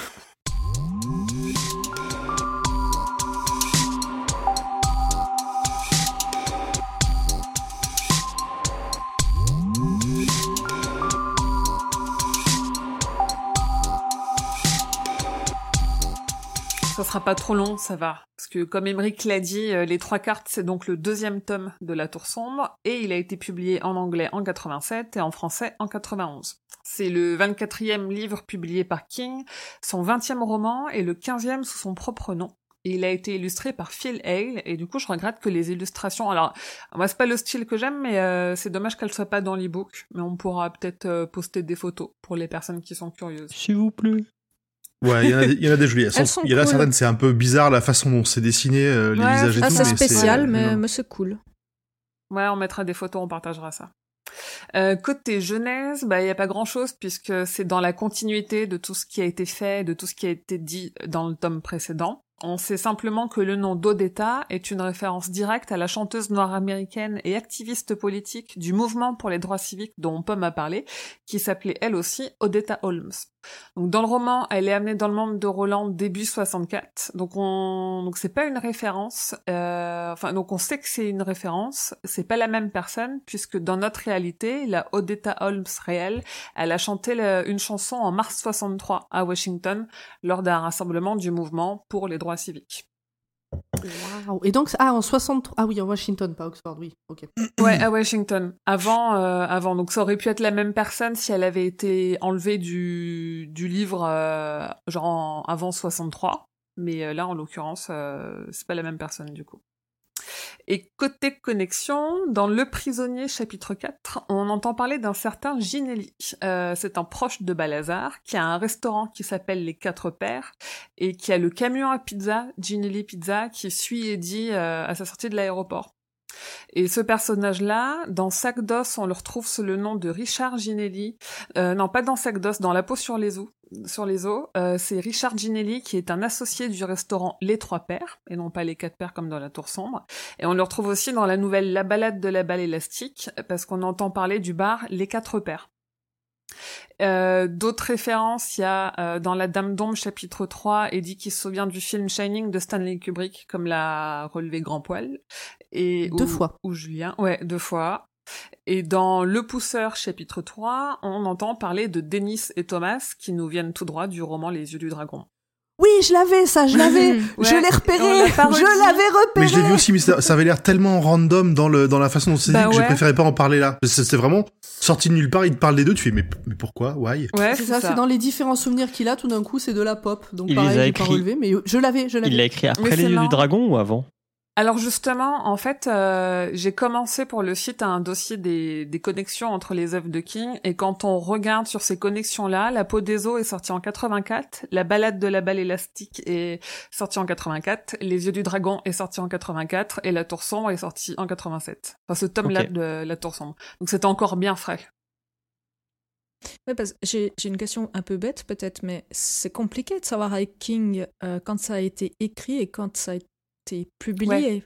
C'est ça. hein. Surtout, ouais, surtout pour euh, pour les nouvelles, parce qu'on sait que euh, les romans, ils sortent pas trop euh, des vieux romans du tiroir parce qu'ils sont vite un peu datés. Parce que vu que c'est des gros romans, il a le temps de développer une époque et du coup sortir en 2000 un roman qu'il a écrit dans les années 80, ça peut vite se sentir. Mais les nouvelles, oui, il en sort. il- quand il sort un recueil de nouvelles, euh, il y a des trucs, ça fait 20-25 ans qu'ils sont dans un tiroir. Mhm. Et on sait qu'il y en a beaucoup qui seront publiés encore après sa mort, quoi. Ouais. Et, et j'ai fini, c'est tout. Oh, déjà? Ouais. bah ouais, le truc c'est que vu que c'est la tour sombre, on a au final tome par tome, on n'a pas grand chose à dire quoi. On a déjà À dit part le top 4. euh, au premier Est-ce épisode. qu'il y a un lien entre le pistolero et les trois cartes? Comment Quoi? ça? Parce que j'ai remarqué que les deux parlaient d'une tour. Je sais pas. Est-ce que c'est un clin d'œil de l'auteur euh? Totalement. Euh, je pense non, en vrai je pense que c'est un hasard. À un moment donné, il doit plus faire gaffe, tu vois. Il écrit tellement de pages, il voilà, il met le même prénom, il met euh, le- la, Mais- la même Une tour, tour, c'est euh, une il fait tour, plus gaffe, quoi, tu vois. D'accord. Voilà. Bon, D'autres questions? Quelqu'un a quelque chose à rajouter? Non. C'est bon Eh bien, Grand Poil, à toi de nous parler des adaptations du livre en 45 secondes, visiblement.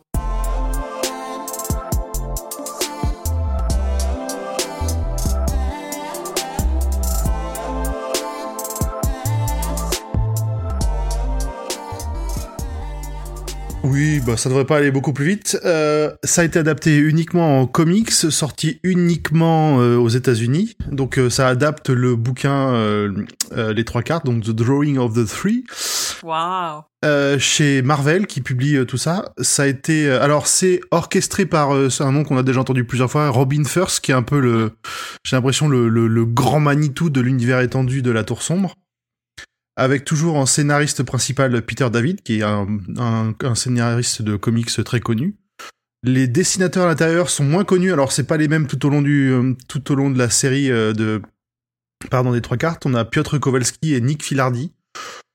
Alors je les les ai pas lus, j'ai juste commencé à lire la première partie là sur Reddit. C'est ça a l'air plutôt pas mal fait. Euh, le, le- comment dire les dessins intérieurs sont sont pas mal. J'aime j'aime bien ce qu'ils ont fait. Ça a l'air de commencer par contre de manière assez chronologique avec euh, l'enfance d'Eddie et ce qui s'est passé euh, quand il était plus jeune. Ouais. Voilà. Après le le, le reste le, le reste j'ai pas eu le temps de, de les lire parce que je je m'y suis pas penché tout de suite. La version anglaise m'avait pas pas attiré plus que ça. Donc euh, je, je, je- franchement je vais continuer à les lire pour voir ce que ça vaut. Mais c'est tout ce qu'on a comme trace d'adaptation à l'heure actuelle de ces de la tour sombre. Mm. Les trois cartes. Et, euh, et j'avais un doute, donc j'ai vérifié, je t'ai pas interrompu quand tu l'as dit, mais Robin First, c'est la grande Manitou et pas le grand Manitou. Ah pardon là. Ouais. Très bien. C'est- Je le saurai une pour la prochaine fois. Je ne ferai Voilà. pas l'erreur. Et ben c'est bon pour moi aussi. Rapide. Ouh, on avance. On va, on va passer à une partie que tout le monde attend.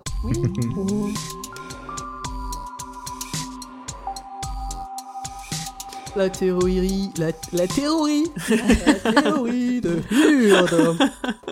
2 heures et 23 minutes, tu as noté Oui, euh, dans le... environ. Très bien. Environ. Environ. Euh, Est-ce qu'on peut peut-être dire aux gens, faites une pause, allez aux toilettes, Non, prenez un thé, non, faut vous- réinstallez... non, il faut non, vous retenir. Ouais, il faut vous retenir. Ouais, vous retenez, c'est mieux, c'est mieux, ça sera plus agréable. Oui, parce que si, si tu dois te retenir de pisser, tu, tu es plus concentré, il paraît. Ok. Euh, spoiler alerte, c'est faux. Je, je sais, je suis en, plein, en pleine rend- concentration non, là. Ça, ça, ça stresse et ça rend alerte. Eh bien, vas-y. euh, Allons-y. Pour préparer cette théorie, j'étais un peu comme vous, attentive aux détails, soucieuse du caractère des personnages, en recherche des points cachés. Enfin, j'aurais pu ou dû l'être. Mais mon esprit s'envole un peu n'importe comment et surtout n'importe où parfois. Dans ce cas, quoi de mieux que de reprendre ce qui a été posé et de construire notre théorie par blocs, comme on le ferait pour une tour. Clin d'œil, clin d'œil. Subtilité Utile Pour le premier tome, je vous avais annoncé que la tour était un système de recyclage des histoires, et qu'au final, c'était le pistolero qui était en charge de s'occuper des restes qui traînaient dans ce monde inconsistant. Roland ne s'est jamais réellement occupé de sa tâche, mais une seule obsession sonnait dans son esprit rejoindre cette tour. Il ne savait pas encore pourquoi, mais pour cela, il lui fallait des compagnons d'armes qu'il va trouver au terme de ce deuxième volume. Je me suis demandé si Roland était juste incapable de réflexion pour ne pas comprendre ce qu'il fait, mais j'ai préféré une autre théorie. Il avait été touché par l'hamster oracle. L'hamster oracle, pour une raison que je ne connais pas encore, a fait irruption dans la vie de Roland à travers ses yeux. Exactement comme le pistolero l'a fait nos trois gus. Sauf que l'hamster oracle n'a jamais pu repartir de cet esprit de façon définitive, et qu'au bas mot, il s'ennuyait comme un hamster mort. On ne sait rien sur le monde des hamsters oracles, pour l'instant. Mais ce que je peux vous dire, c'est qu'ils adorent tirer les cartes. Ainsi, pour s'amuser, il a tissé le destin de Roland avec son tarot, lui imprimant parfois les faces dans son esprit. La tour, le mât, la mort, la roue de fortune. Et d'autres. Vous allez me dire, mais on a déjà eu une oracle chelou dans le premier tome. Bah oui, fallait bien que le oracle cache sa vraie présence. Mais on nous la fait pas à nous, n'est-ce pas? Mais alors, au lieu de répondre à des questions, cette théorie nous en pose beaucoup trop d'autres. Qui sont les hamsters oracles? La tour existe-t-elle réellement? Roland est-il réellement aussi stupide ou est-ce à cause de sa manipulation? Pourquoi New York? Qu'est-ce que l'univers? Tout cela et bien d'autres, vous le saurez dans trois mois. Ouais. Et voilà. Bravo Wouh, wouh, wouh. Moi, j'ai envie de savoir. Tu veux savoir, euh, là tu veux savoir qu'est-ce que l'univers? Oui, entre. Ah, ça va être dur quand même. Ouais. Vivement dans trois mois. eh bien, je vous propose de passer maintenant aux questions des auditeurs.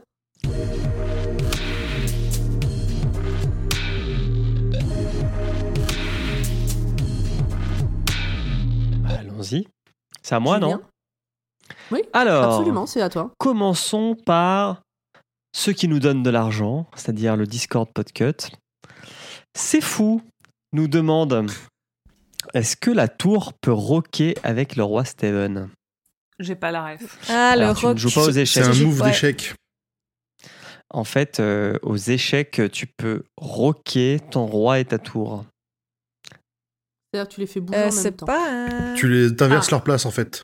Ah oui, je confonds avec Ah la oui, c'est en même reine Vous le- avez raison, hein, c'est en même pion. temps. hein. C'est tu inverses. euh, Ouais, c'est ça. Enfin, tu rapproches la tour et le roi et tu, euh, tu, les, tu les fais euh, comment dire, se Tu les croiser. intervertis. Tu les intervertis. Merci, Urde. C'est le mot rien. Moi, je exact. trouve que quand on a la ref, elle est, elle est marrante. Oui, elle Elle est est très marrante.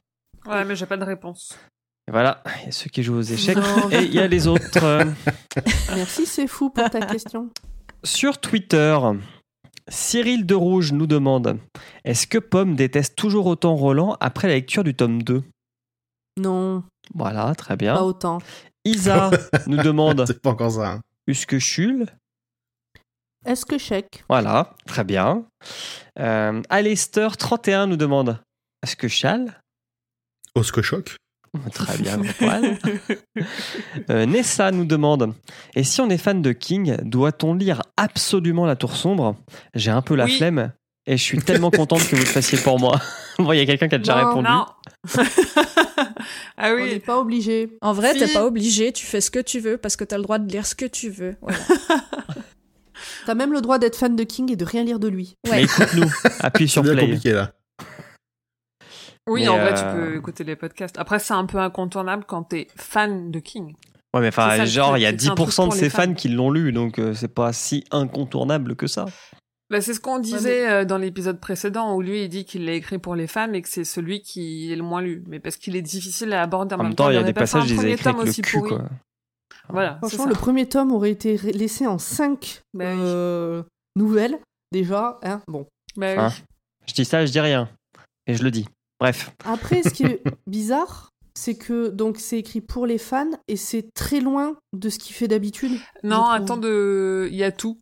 Il y a de tout. Là, là, en vrai, le tome 2, il est pas si loin de ce qu'il fait. Parce qu'on est dans notre univers à nous, on a l'installation de personnages. euh, Il y a le premier, on est sur euh, la dénonciation euh, de la vie new-yorkaise dans les années 80. Et du avec retour du Vietnam accros, aussi. Machin. Euh, ouais, le, la deuxième partie, c'est une dénonciation de euh, l'Amérique, comme on l'appelait Améri- Amérique schizophrène à cette époque-là, avec du coup un personnage qui est schizophrène, machin. On est très très proche de ce qu'il fait avec des personnages très développés qui ont des mots qui sont très ancrés. Et sur et où on est vraiment concentré que sur eux tu vois ce côté presque huis clos Mm. où ils croisent quelques Ouais. personnages quand même. Et c'est ce qui fait en général tu vois on est vraiment dans son type de nouvelle ou dans son type de roman. Là pour le coup le tome 2 on est proche de son style. Le reste bah c'est ce qu'on a déjà dit aussi euh, à l'épisode précédent c'est qu'il y a à boire et à manger quoi. Il y a des trucs qu'on va plus ou moins aimer euh, qu'on soit fan ou pas, en fait, c'est du coup même plus la question. Mais à, à lire quand on est fan, c'est bien parce que du coup, il y a beaucoup de choses qu'on comprend dans d'autres livres et on comprend comment tout se connecte et euh, et certaines, au-delà des références, c'est euh, une mécanique presque qui se met en place et qui est plus facile pour comprendre certaines autres œuvres. Après, non, oui, comme dit Urde, on n'est pas euh, obligé de tout lire, mais si on veut lire, enfin, carte, euh. va vous forcer. mais, euh, On n'est peut pas carte obligé. de membre. Pardon. On n'est pas obligé, mais c'est mieux. Voilà. Moi, ce que, je, ce que je pourrais dire en tant que découvreuse euh, du truc, c'est que, bon, le tome 1, on a déjà parlé beaucoup, faut le passer, ou faut nous écouter, ou faut Ouais. trouver un résumé quelque part, mais voilà. Ouais.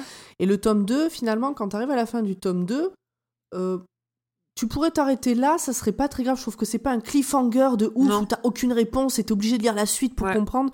Et du coup, je trouve, je trouve que c'est un côté, euh, en tout cas pour euh, moi, rassurant de me dire, bah si je veux m'arrêter là, bah, je, je peux. J'ai quand même euh, l'histoire.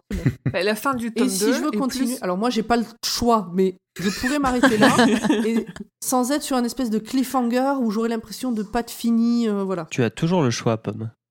Non mais oui, mais la fin du tome 2 est plus une fin que la fin de cimetière. Tu vois, c'est euh... Oui, absolument, en plus. Donc, moi, je dirais euh, à Nessa, bah, écoute le tome 1 chez nous, Ouais. lis le tome 2, Ouais. tranquillou, et si, au pire, euh, bah, tu continues pas, quoi. Surtout qu'il est pas long, c'est 400 pages. Donc ça va. 475. Et ah, moi oui. j'ai 400 dans ma version. De toute façon, c'est croissant, hein. on va en chier. Dans mon vieux j'ai lu. euh, Ah oui, oui. Bah oui. Non, mais les vieux, j'ai lu, ils sont écrits tout Est-ce que je petits. peux passer Ouais, à la question hein. suivante? Ouais, Vas-y, vas-y. Ouais, Oui, vas-y. merci. Oh. Euh, Lectrice compulsive nous demande à quel âge, selon vous, peut-on lire La Tour? Pas d'âge. Eh ben, de 7 à 77 Ouais, c'est ans. Elle court, non? Hein Non, Moi, je faisais une référence à Michel Sardou. référence. dans le cœur des enfants. Euh, Disons que c'est appréciation personnelle parce que bon, il y a des références quand même un peu trash, quoi. Mais voilà, euh, moi je dirais 12 ans minimum, quoi. Moi, pour moi, il n'y a pas vraiment d'âge. euh, Enfin, il y a, il y a, dans ce que j'ai pu lire, rien qui m'a fait dire Ah non, avant cet âge-là, euh, c'est chaud euh, de, d'avoir ce genre d'infos. Ah, quand tu Tu vois, vois un roman qui parle d'un d'un gars camé, euh, du- d'une la manière- euh, d'une nana qui veut se faire enfiler tous les mecs, euh, Ouais. c'est un peu chaud Bah, quand je- même. Bah, je le lirai pas à un gamin de 7 ans, mais, mais je dirais pas à quelqu'un qui veut le lire Non, t'es trop jeune. Tu vois, contrairement à Jessie, où vraiment je me poserais la question de à qui je le file. Bon, celui-là, euh, moins. Comme tu dis, tu vois, 11 ans, 12 ans, euh, ça me choquerait pas. Il y a des passages un peu trash, mais c'est pas, tu passes pas 4 heures à- sur un détail d'un viol, par exemple, tu vois, ou de. Certes. Je sais pas, ouais, 12 ans, euh, sauf euh, si la personne est un peu peureuse. Il y a quand même une, Ouais. cou- une tête coupée et tout, quoi, tu vois, c'est... Ouais, c'est quand même un peu trash, Ouais. quoi. Après, c'est c'est de l'écriture, hein, c'est quand même moins. euh, Oui, Oui, c'est pas un film où tu Mais le bon, vois. avant 12 ans, ça me paraît compliqué quand Mais même de ne- piger aussi. Surtout toi, Urde, ne sous-estime pas la puissance de l'imagination. Écoute, moi, Alors. j'ai jamais fait de cauchemar en lisant un livre. Par contre, j'en ai fait en regardant des films quand j'étais petite. Donc, euh, Euh, Je te comprends complètement. Ouais. Totalement. Dernière question Twitter par Wild Gunslinger. À mon sens, c'est le meilleur roman de King. Qu'en pensez-vous? Je n- ah non, pardon, j'ai cru, j'ai fait lire, j'ai failli lire, pardon. Je n'ai lu que 3-4 de son 3-4 livres de son œuvre, mais non, j'ai lu les Non. trois quarts de son œuvre. Ah oui. Déjà, faut savoir s'il y a le fléau dedans. Parce que bon, Euh, moi, de ceux que j'ai lus, et du coup avec vous, quasiment tous, euh, c'est un des plus agréables que j'ai lus. À lire, quoi. Ouais. Agréable à lire. Ouais. Hmm. Après, c'est un peu. Tu vois, par exemple, ben, pour reparler de Jessie, c'était pas du tout agréable à lire, pour moi en tout cas. Je, je suis convaincu que ça reste un excellent livre. Hmm. Mais qui, qui fait trop d'émotions. Jessie ou euh, les trois cartes? Pépère, posé. Ouais, moi j'ai du mal à voir euh, les tomes de La Tour Sombre comme des romans à part entière. Tu vois, je me dis, il faut lire La Tour Sombre, et il faut lire euh, Le Fléau, et il faut lire euh, Charlie. Mais euh, je vais pas dire, il faut lire euh, les trois cartes euh, du, de la saga La Tour Sombre. Bah, pas tout seul. faut lire Ouais, toute la tour sombre. Voilà. Donc, donc oui, euh, La Tour Sombre. Et euh, en oui, même mais, temps, euh, juste Il pourrait être lu tout seul. Oui, par contre, ouais. On loupe quelques refs à ce qui se passe avant, mais ouais. On va rentrer dans le vif du sujet sur le prochain tome. Alors, tease. Je vais commencer à le lire ce soir. alors. Alors déjà, avant de rentrer dans le prochain tome, on va passer à un autre réseau social, on va passer à Facebook.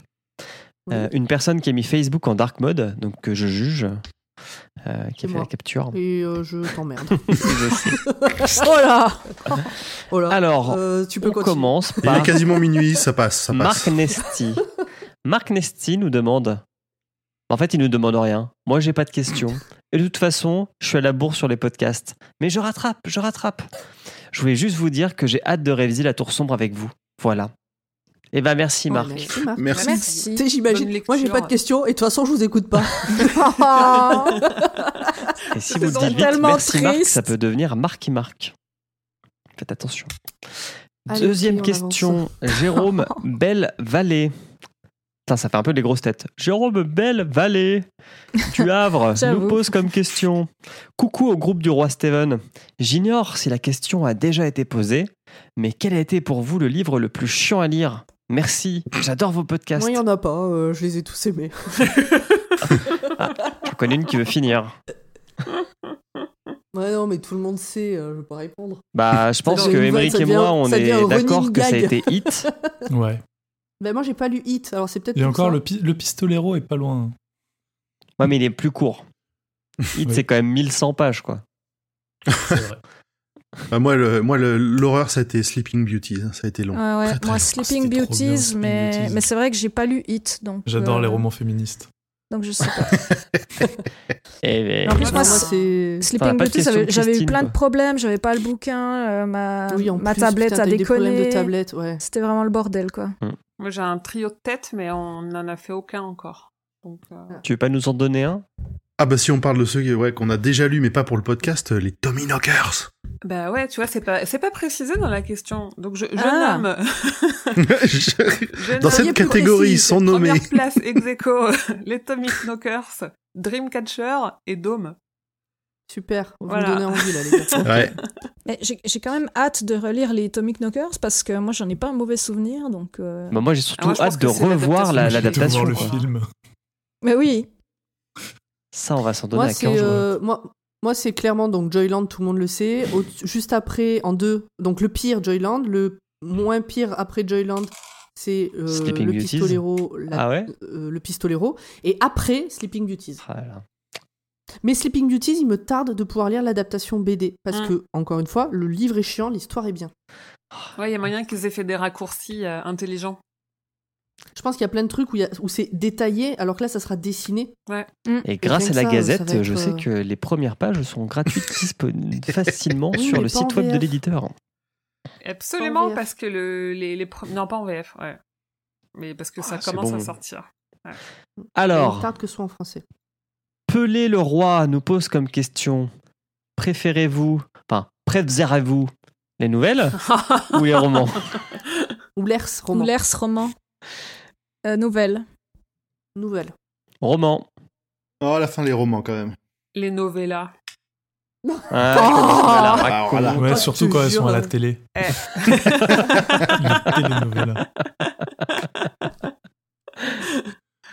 Émeric, plutôt nouvelle ou plutôt roman?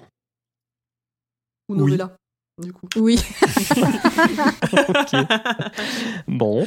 Anne-Sophie Jean-Jambre nous pose comme question Bonjour, ma question.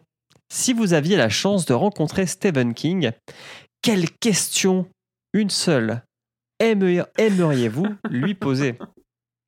Usque Chul Bien joué. Bravo. ah, Moi, je lui dirais Faudrait- euh, est-ce que la meilleure adaptation, c'est Stand By Me ou euh, Les Évadés hein? Histoire de clore le débat. Attends, mais t'oublies la ligne verte en plus dans le débat. Euh, je C'est compliqué pas. comme Pourquoi question. Je pense que ma question, ça serait pourquoi? Ouais T'as choisi de souffrir, Pomme. J'ai choisi. Euh, bah, moi, je ne sais même pas ce que je lui demanderais, tu vois. Non, j'en sais rien non plus. Ah, Do pas- you speak French? Do you want to, uh, to, uh, to, to record a podcast with us? Mais il, il parle un peu français, non? Non. Ah, je pense Ah, pas. je croyais. Non, ça Non, c'est parce ça, que, c'est Stephen King France. Ah, je l'avais écrit un MP. non, mais j'étais sûre qu'il savait un peu le français, je sais pas pourquoi. Non, parce qu'en plus, euh, quand il est venu en France, euh, il est venu une seule fois et il avait expliqué dans une interview qu'il qu'il était, enfin déjà, il a peur de l'avion, donc il en plus il aime pas trop faire de la promo. Il avait dit qu'il allait pas trop dans des pays étrangers parce qu'il se sentait pas légitime à venir leur parler dans une langue, dans une autre langue que la leur en fait. De se dire moi je parle pas français, donc je vais pas venir leur imposer mon anglais parce que je parle pas le français. Ok, bah je savais pas, tu vois. ok. On est bon? On peut passer à Instagram? Allez, parti. Instagram. Alors, sur Instagram, euh, nous avons eu comme question. euh, ouais, on va passer à Instagram, mais je crois qu'après, on retourne sur Facebook. Non Non. Après, on passe au Discord euh, SKF. Ah, ok. Non, non, c'est les, les trois trucs là, c'est enfin les deux ça et ça, c'est C'est Insta. que du Instagram. C'est tout Instagram. Ok. J'ai bien fait mon boulot, monsieur Julien, quand j'ai récupéré Non, les mais photos. très Il y bien, a de très la bien. story et des commentaires. D'ailleurs, si tu regardes, tu me faisais remarquer que mon, que mon Facebook était en noir et Instagram est en blanc. T'aurais pu voir que c'était pas la même chose du coup. Ah, c'est fait exprès Alors, Oh, il est minuit. Allez. Instagram, The. Mad Wolf euh, underscore nous pose comme question mieux ou moins bon que Joyland? Mieux, sans hésitation. Eh bah, Ah, bah, mieux, euh, facile. Pour Pas moi, pareil. c'est équivalent. Moi, je répondrai encore une fois oui. bah mieux. Ok. Euh, le petit Tengu. Pas trop de sel chez Pomme cette fois? Smile à l'envers? Sinon, comment Non, ça, ça va, Non, il y en avait déjà assez dans la mer. Euh, Non, ça a été. bah oui, moi j'ai beaucoup. Voilà. Beaucoup. le bouquin, je l'ai Ouais. déjà dit. Et puis en, J'ai déjà dit, hein, faut écouter avant de poser des et questions. puis en euh. ouverture, euh, on a tous dit que ça allait, donc euh, on continue. Ça va, ça va. Donc là, on passe sur Instagram, mais les commentaires au post, c'est bien ça? Si j'ai bien compris? C'est ça. Les Hmm. premières questions, c'est les questions euh, des- en story. C'est les réponses en story et après, c'est les Parfait. réponses dans le, dans le post. Alors, euh, une question. Pourquoi? Non, une seule. Pourquoi? Ouais, une seule. Pourquoi est-ce qu'on doit en poser une seule? Non, c'est pas comme ça qu'il fallait la comprendre? Ah, parce que t'avais mis une Ah, Ou alors c'est le ça. style de. Ouais, mais Ou ça, je crois, que la- je crois que j'ai déjà répondu dans le post que c'était un gaspillage de questions, le, le plus magique gaspillage de questions. hein. Bah ouais, parce qu'on sait pas. Euh, Mac Gona Coco. Y a-t-il une explication sur les questions des crabes du début? Non, Non, c'est juste leur façon de Euh, parler. Y en euh, aura-t-il les une après. Alors, Moi, je rajoute comme ça, question. pour le Ça, peu que j'en sache, il y en aurait une. Euh, Ouais. Alors, je précise que moi, j'ai pas lu la suite, donc je ne sais pas. Mais il y en a une qui est possible. C'est que si on prend le, le tarot de Marseille, Mhm. euh, il y a une carte, la lune, euh, qui a un, un homard dessus. Enfin, c'est pas un homard, c'est un- une écrevisse sur le bas de la carte. Ok. Euh, voilà, c'est tout. euh, moi, j'ai vu ça. pas pourquoi ça pose des questions? Euh, ça, je ne sais pas. Mais sur la carte, ça y est. Donc, euh, Parce qu'on euh, parce qu'on pose des questions au tarot. Au tarot, bah ouais, peut-être. Peut-être. En tout cas, moi, je sais juste que sur la carte, il y en a et que bah, il y a plein de choses qui sont basées sur, euh, sur les jeux de tarot. Moi, je suis parti du principe que c'était leur euh, bruit comme euh, les oiseaux font cuit-cuit, etc. Et que ça donnait l'impression qu'ils posaient des questions, mais que c'est pas, c'est pas Mm. le cas, quoi. Une espèce de semblant d'intelligence, alors qu'en fait, euh, Ouais, c'est ça. ils imitent quoi. Et j'avais trouvé un, un thread sur Reddit qui où les gens euh, euh, compilaient les versions euh, selon les, les langues en fait. Parce que le Iskeshik, euh, Uskeshuk, c'est la version française. Et donc du coup, il y Mm. avait la VO, mais il y avait aussi en espagnol qu'est-ce qu'ils disent, en italien qu'est-ce qu'ils disent, en allemand qu'est-ce qu'ils disent. euh, C'était marrant. D'accord, c'est marrant, ouais. Ouais. Mais dans tous les cas, ça veut C'est un rien peu dire. comme le cocorico Non, des, non. Des, des coqs, quoi. Sauf C'est que là, ça. ça veut rien dire. Alors, dernière question. Kay Morrigan nous pose comme question Bonjour N'avez-vous pas craint que la quête soit gâchée par Eddie et Odetta? Ça sentait les deux boulets instables à se traîner jusqu'à la fin du cycle, mais ça va. Bonne continuation Non, ça va. et prenez soin de vous. Ils sont cool. Moi, j'aimais Mais pas trop le moi, ça va. Odetta d'État, ça me saoulait, euh, ça me saoulait un Ah oui, peu, il a les deux, guerre, oui. ouais. Mm. Mais du coup, là, on en est ba- débarrassé. Et j'aime bien Eddie. Ah, voilà, Eddie, Eddie, il est cool, Odetta, elle est- naze, c'est le quoi. bon gars. Moi, j'aime bien Deta, arrêtez. euh. Non, Odetta. Ah bah, Odetta, elle est encore pire. hein, Ah oui. Deta. ouais. Mais du coup, on verra ce que Susanna vaut. Euh, Bah oui, moi j'attends de voir. Par contre, effectivement, quand, euh, quand il va euh, vers le troisième et que tu vois que c'est un- une personne très bizarre, je me suis dit, mais c'est vraiment une équipe de bras cassés, quoi. Donc, euh, Bah, il y a quelqu'un qui manque des doigts, quelqu'un qui manque des jambes. voilà. C'est sûr que sur le papier, ça sent pas l'équipe de la win. Alors, Non. moi, Eddie, il j'avais a bien euh, gra- vu le... cramé ses neurones le- avec la drogue. Ouais. Ouais. C'était plus le côté psy, moi, euh, que je trouvais de l'équipe. euh, le tox. euh, Ah, ils sont euh, pas stables, hein, il y en a aucun qui est stable. Et, euh, et le, et le tueur en série, euh, bon, Bon, après, ils sont améliorés maintenant, donc on va voir. ils, ils, ils sont upgradés. Ouais. On verra. Et alors, verra. dernière source de questions, le Discord SKF.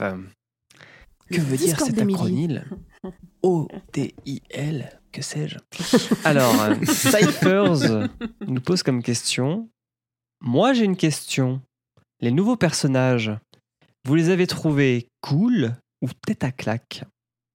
Bon, je crois qu'on y a répondu Ouais. euh, Ouais. Les deux. Oui. euh, plus là. Oui. Et il y a encore une question après. Et je pense enfin, que tu ne l'as pas vu. JL nous demande si vous pouviez poser une seule question à Stephen King, ça serait laquelle? Continuez comme ça, vous êtes les meilleurs. Mais du coup, ça veut dire qu'on a deux questions à lui poser? Encore un et puis ça devient génie quoi, on aura trois souhaits. Sachant qu'on nous a déjà posé cette question dans un épisode il y a genre un an et demi. Ah, Mm. du coup, ça fait Ah ouais trois. Mais Ouais, est-ce qu'on peut moi, demander la résurrection de l'être aimé euh, Je sais plus ce que c'était la troisième règle.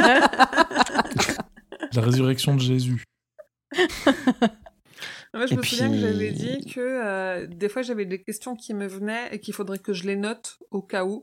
Et là, de toute façon, euh, je devais partir à Bangor au mois de mai et euh, la- ma demande d'interview a été refusée parce qu'il ne prend absolument aucune interview à part si tu le connais bien.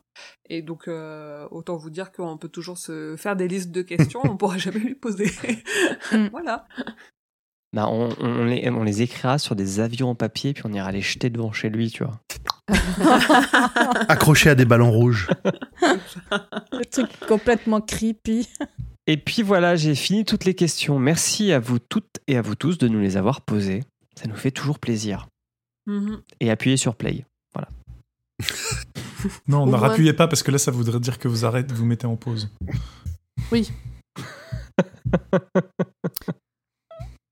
Est-ce que on recommande ce livre? Oui. Ah bah carrément. Oui. Commencez même le- par Oui, et Je pense même qu'on Même- peut, on peut voilà. le lire sans lire le premier. C'est ça, c'est Clairement. exactement ce que j'allais dire. Il y aura deux trois rêves que vous aurez pas et franchement, bah, c'est pas grave. Ouais. Ouais, mais le, le 1, le 1, ok, il, il- il est chiant, mais si tu le lis, t'es un vrai bonhomme. Voilà, T'es un vrai fan si t'as lu le voilà t'es un vrai bonhomme, alors euh, voilà. 1. euh, Si t'es un vrai fan si t'as lu le 1 Bah et que ouais. tu t'es dit je vais lire le 2. ouais, ouais. Il y, a y a des trucs cool quand même. Hein. Dire, le voyage intersidéral de la fin, euh, il vaut le détour. Ah, je l'ai toujours pas compris. Il n'y a rien à comprendre. ne pose pas de pourquoi. Instant promo, donc le Roi Steven fait partie du label Podcut qui regroupe 23 podcasts en tout. Allez les écouter, ils sont trop cool, il y a de tout. Il n'y a pas que euh, sur des bouquins de Stephen King. Ensuite, qu'est-ce qu'on peut vous dire? Bah, Que tous les troisièmes lundis du mois, il y aura un quiz. Donc, trois podcasts derniers du lundis du label mois. proposeront... Les derniers lundis du mois. Et j'ai dit quoi? T'as dit les troisièmes. C'était très, Sérieux, j'ai dit les troisièmes? C'était très spécifique, hein, oui, oui. Ouais, c'est un peu En fait, je voulais. Ouais, je. Ok, alors, le dernier lundi du mois, tout le... tous les derniers lundis du mois, trois podcasts de Podcut vous proposeront chacun un quiz de 10 questions. Donc, il y aura euh, un quiz visuel, un quiz auditif et un quiz euh, de, de questions. Ça se passera sur, le, euh, sur la chaîne du label. Et si vous voulez aller voir ce que ça va donner, ben, il y a déjà 10 épisodes. euh, donc, vous pouvez aller voir un petit peu. euh, Bon, on se marre bien, quoi, c'est sympa. euh, On se teste. euh, c'est plutôt youtube.com cool. slash c slash podcut. Si vous voulez savoir ce qui va se passer chez Podcut et chez le roi Steven, bah, suivez-nous sur les réseaux sociaux. Euh, les trois, donc euh, enfin les trois principaux, Facebook, euh, Twitter, Instagram, on y est. Et qu'est-ce qu'on peut dire? Et moi, je voudrais, au lieu de dire donnez-nous des sous, je voudrais dire merci à ceux qui en donnent. Parce que franchement, c'est cool. C'est vraiment très très cool. Enfin, moi, à chaque fois, je me dis, mais euh, il y a des gens qui, qui aiment assez ce qu'on fait pour euh, nous filer de la thune. Et euh, je trouve ça ouf et je trouve ça cool. Eh ben, C'est parce qu'ils merci à pas vous. assez salé. Merci. Voilà. Est-ce qu'on a autre chose? Bah, du coup, euh, Ah, retrouvez les si. autres podcasts du label sur podcut.studio. Oui, et euh, pour euh, si on doit faire un petit euh, warning, c'est que étant dans une période un peu particulière de confinement, on fait pas les hum, concours parce qu'on estime qu'on va pas faire mettre en danger des gens pour envoyer des livres, quoi. Donc on va pas faire trans- transiter des marchandises actuellement. Et pareil pour les stickers et tout ça pour les nouveaux Patreon, vous les aurez, mais on va attendre d'être sorti euh, de cette période un peu particulière pour les envoyer. Voilà. Mais vous les aurez. Voilà. Et puis, euh, puis il y a des hors-séries qui vont arriver. Euh, alors, le pro- celui-là, ce- cet épisode sort mi-mai, donc 1er mai. Il y a eu un hors-série sur X-Files. Allez l'écoutons, c'est bien marré pour le faire. Et on l'avait fait d'ailleurs en direct. euh, on l'avait enregistré en direct sur YouTube. Et dans 15 jours, donc, le 1er juin, vous aurez un autre euh, hors-série, toujours sur YouTube. Non, pas toujours sur YouTube, on l'a enregistré sur YouTube, mais il sera disponible partout. Sur Sons of Anarchy, puisque euh, notre cher Steve Wu a fait un caméo dans cette série. Voilà. T'as spoilé tout, la- tout le contenu de l'épisode en une phrase. Et, euh, et, quel est le prochain livre, Pomme? Et le prochain livre, ça sera la nouvelle Tout est fatal du recueil Tout est fatal et ce sera Grand Poil qui vous la présentera. Wouh Et j'en suis ravie. Il faut te ménager des petits instants. Ah ouais, je crois qu'on a tout bon. fait. Oui. On a tout fait, tout dit. On peut aller se coucher. Est-ce que Eh ben, tout le monde est là est là. minuit 8 et que demain on travaille. Je crois que tout le monde est là. C'est ça. se souhaiter un, un bon au revoir. Oui. Bonne au revoir, bonne nuit, des Bonne bisous, nuit bonne tout le journée, bon monde. après-midi. Au revoir tout le monde. bye. Ciao. Voilà. Bye bye. Ciao.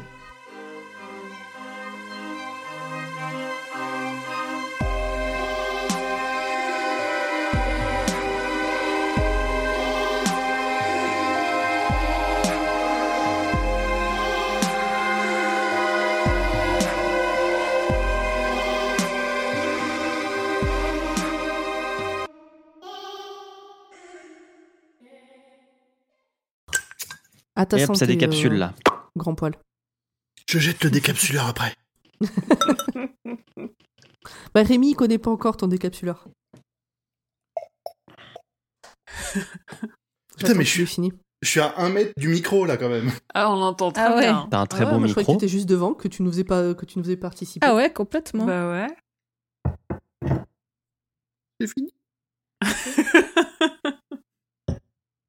Bois la paille, quand même. Alors.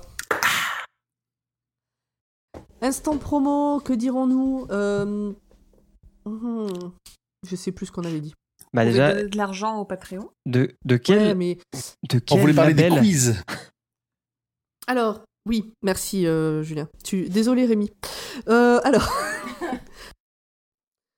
quand il revient sur la plage la deuxième fois avec la nourriture, non, ça je viens de le lire.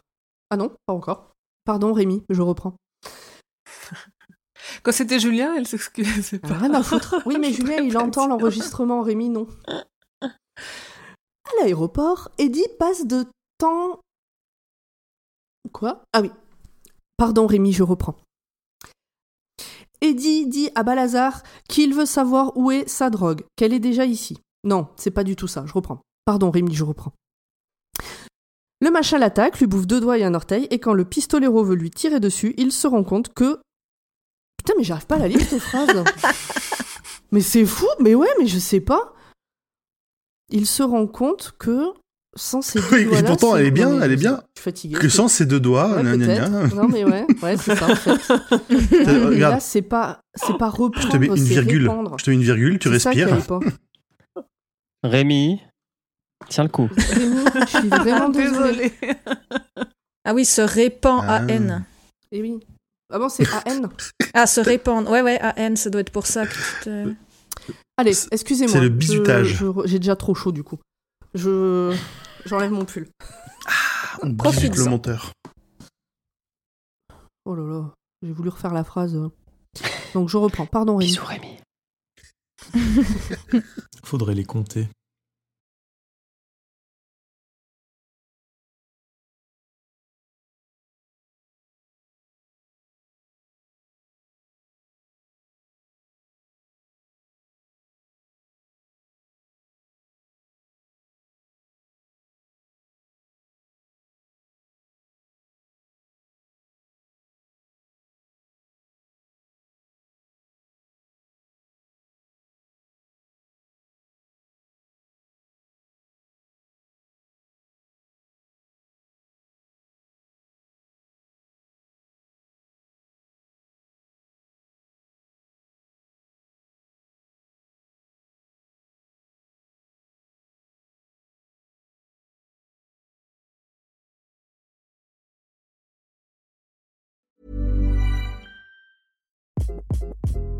Hi, this is Craig Robinson from Ways to Win, and support for this podcast comes from Invesco QQQ, the official ETF of the NCAA. The future isn't scary. Not realizing its potential, however, could be.